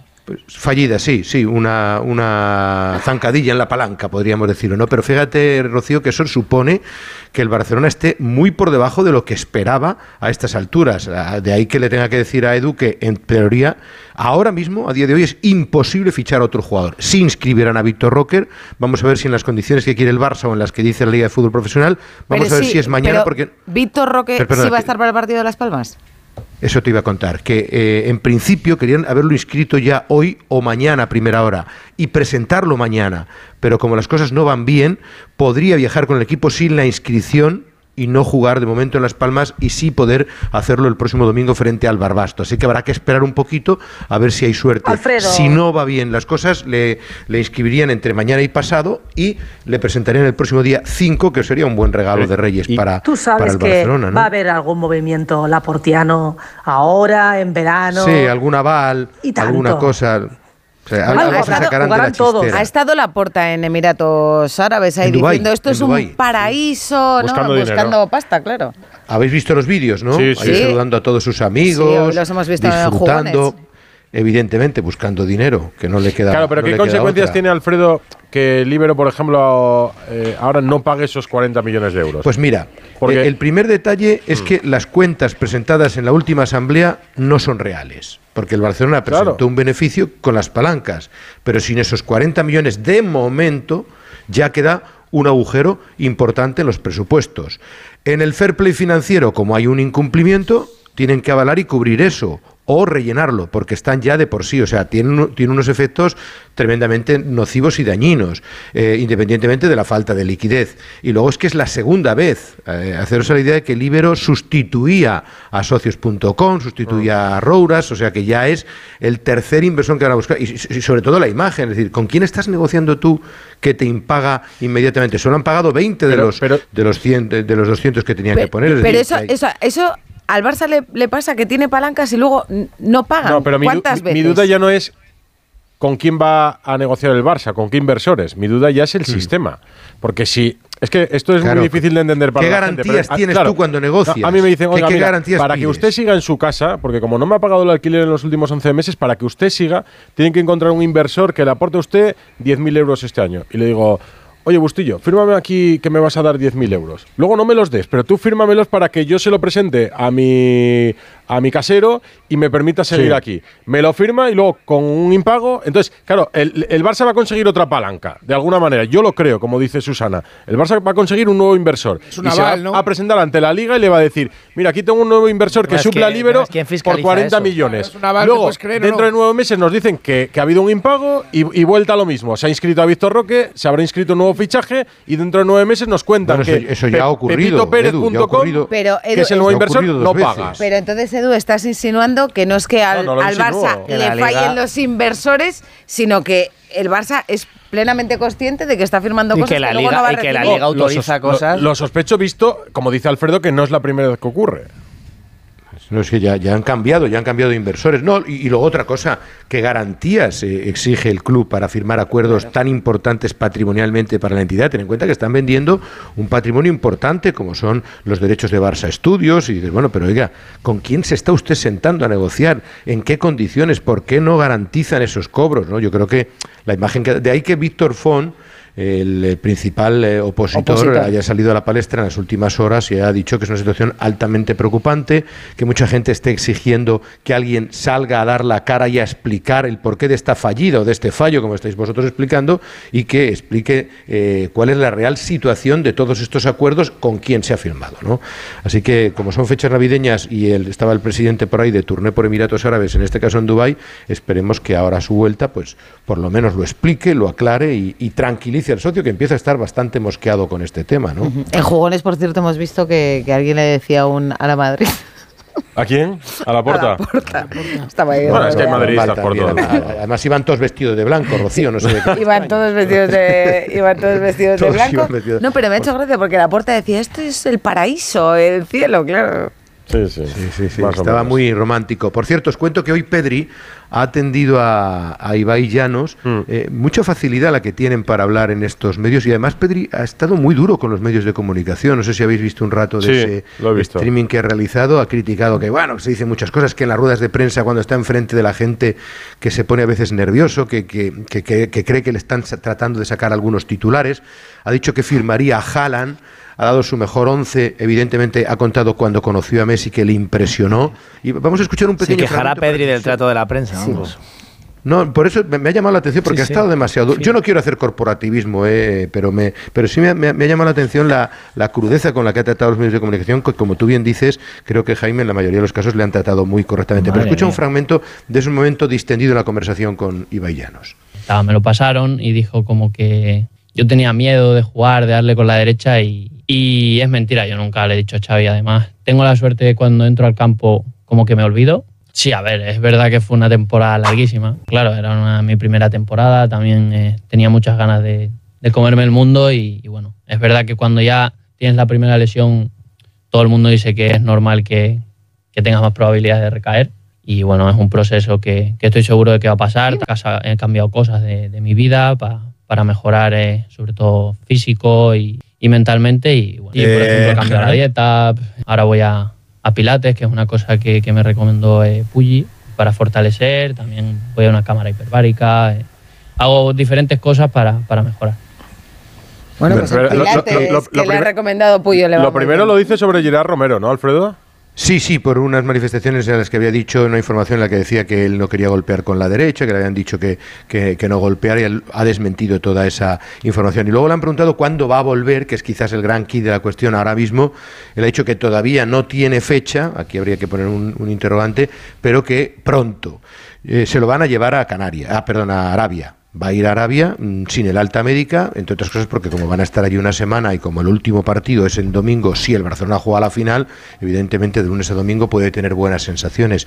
En principio no sería para jugar la semifinal, pero sí para intentar jugar en la final, pero no es seguro que pueda jugar ese partido. Esa es la, la situación ahora mismo de Pedri, que la verdad es que encadena una lesión tras otra. Sí, pues le dará pena perderse también ese partido en, en su tierra, ¿no? Contra Las Palmas. Desde mañana en, en, eh, en Las Palmas, efectivamente, donde viaja mañana la expedición del Barcelona, habrá rueda de prensa a las 2 de la tarde y tampoco estará eh, Marcos Alonso. Hoy ha viajado a Francia para ser operado en, eh, por la misma doctora que operó a Ter Stegen. Imagino que serán los mismos dos meses de baja, con lo cual ahora mismo tiene 14 jugadores de la primera plantilla, aunque hoy Íñigo Martínez ha empezado a entrenar con el resto de los compañeros y yo creo que a lo mejor mañana tras la sesión preparatoria se sube al avión y viaja a Las Palmas, pero si no, desde luego ya estaría en Barbastro y por supuesto para el choque de la Supercopa frente a Osasuna, que es quizás el primer gran desafío de los equipos españoles este año, ¿no? Nos lo cuentas mañana, Alberto, Alfredo. Desde Las Palmas, un abrazo a todos y feliz año. Y a Susana, Jaime, el frío- a Frau y a Con el frío que ha hecho en Madrid hoy, me acaba de dar muchísima envidia Alfredo Martínez. Bueno, hemos empezado 2024 Pero no ha comido roscón. en tertulia. No lo habéis comido, pero lo comeréis otro día, lo disfrutaréis. Alfredo, Alfredo. Ah, no, pero también se lo mandaré a Barcelona y para todos. Un abrazo a todos. Feliz año, chicos. Chao. Bustillo. Hola, Gusti. Feliz año.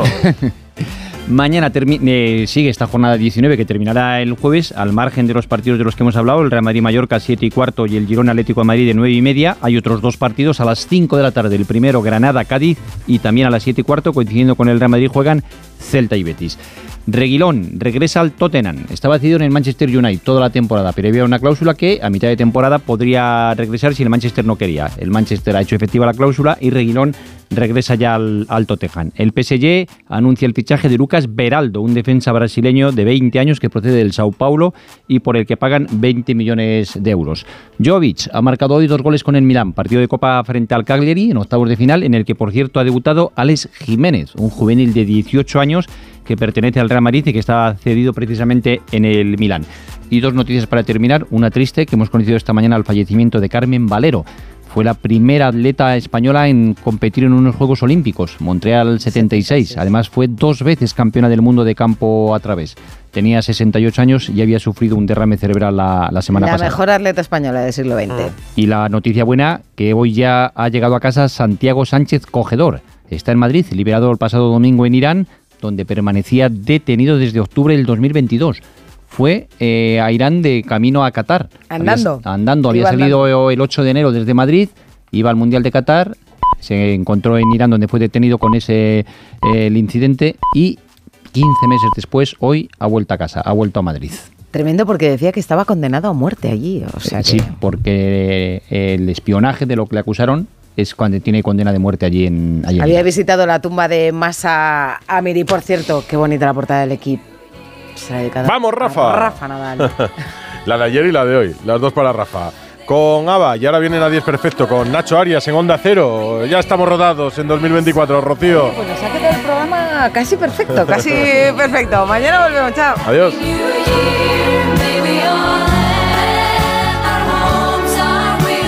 Radio Estadio Noche. Rocío Martínez y Edu Pidal.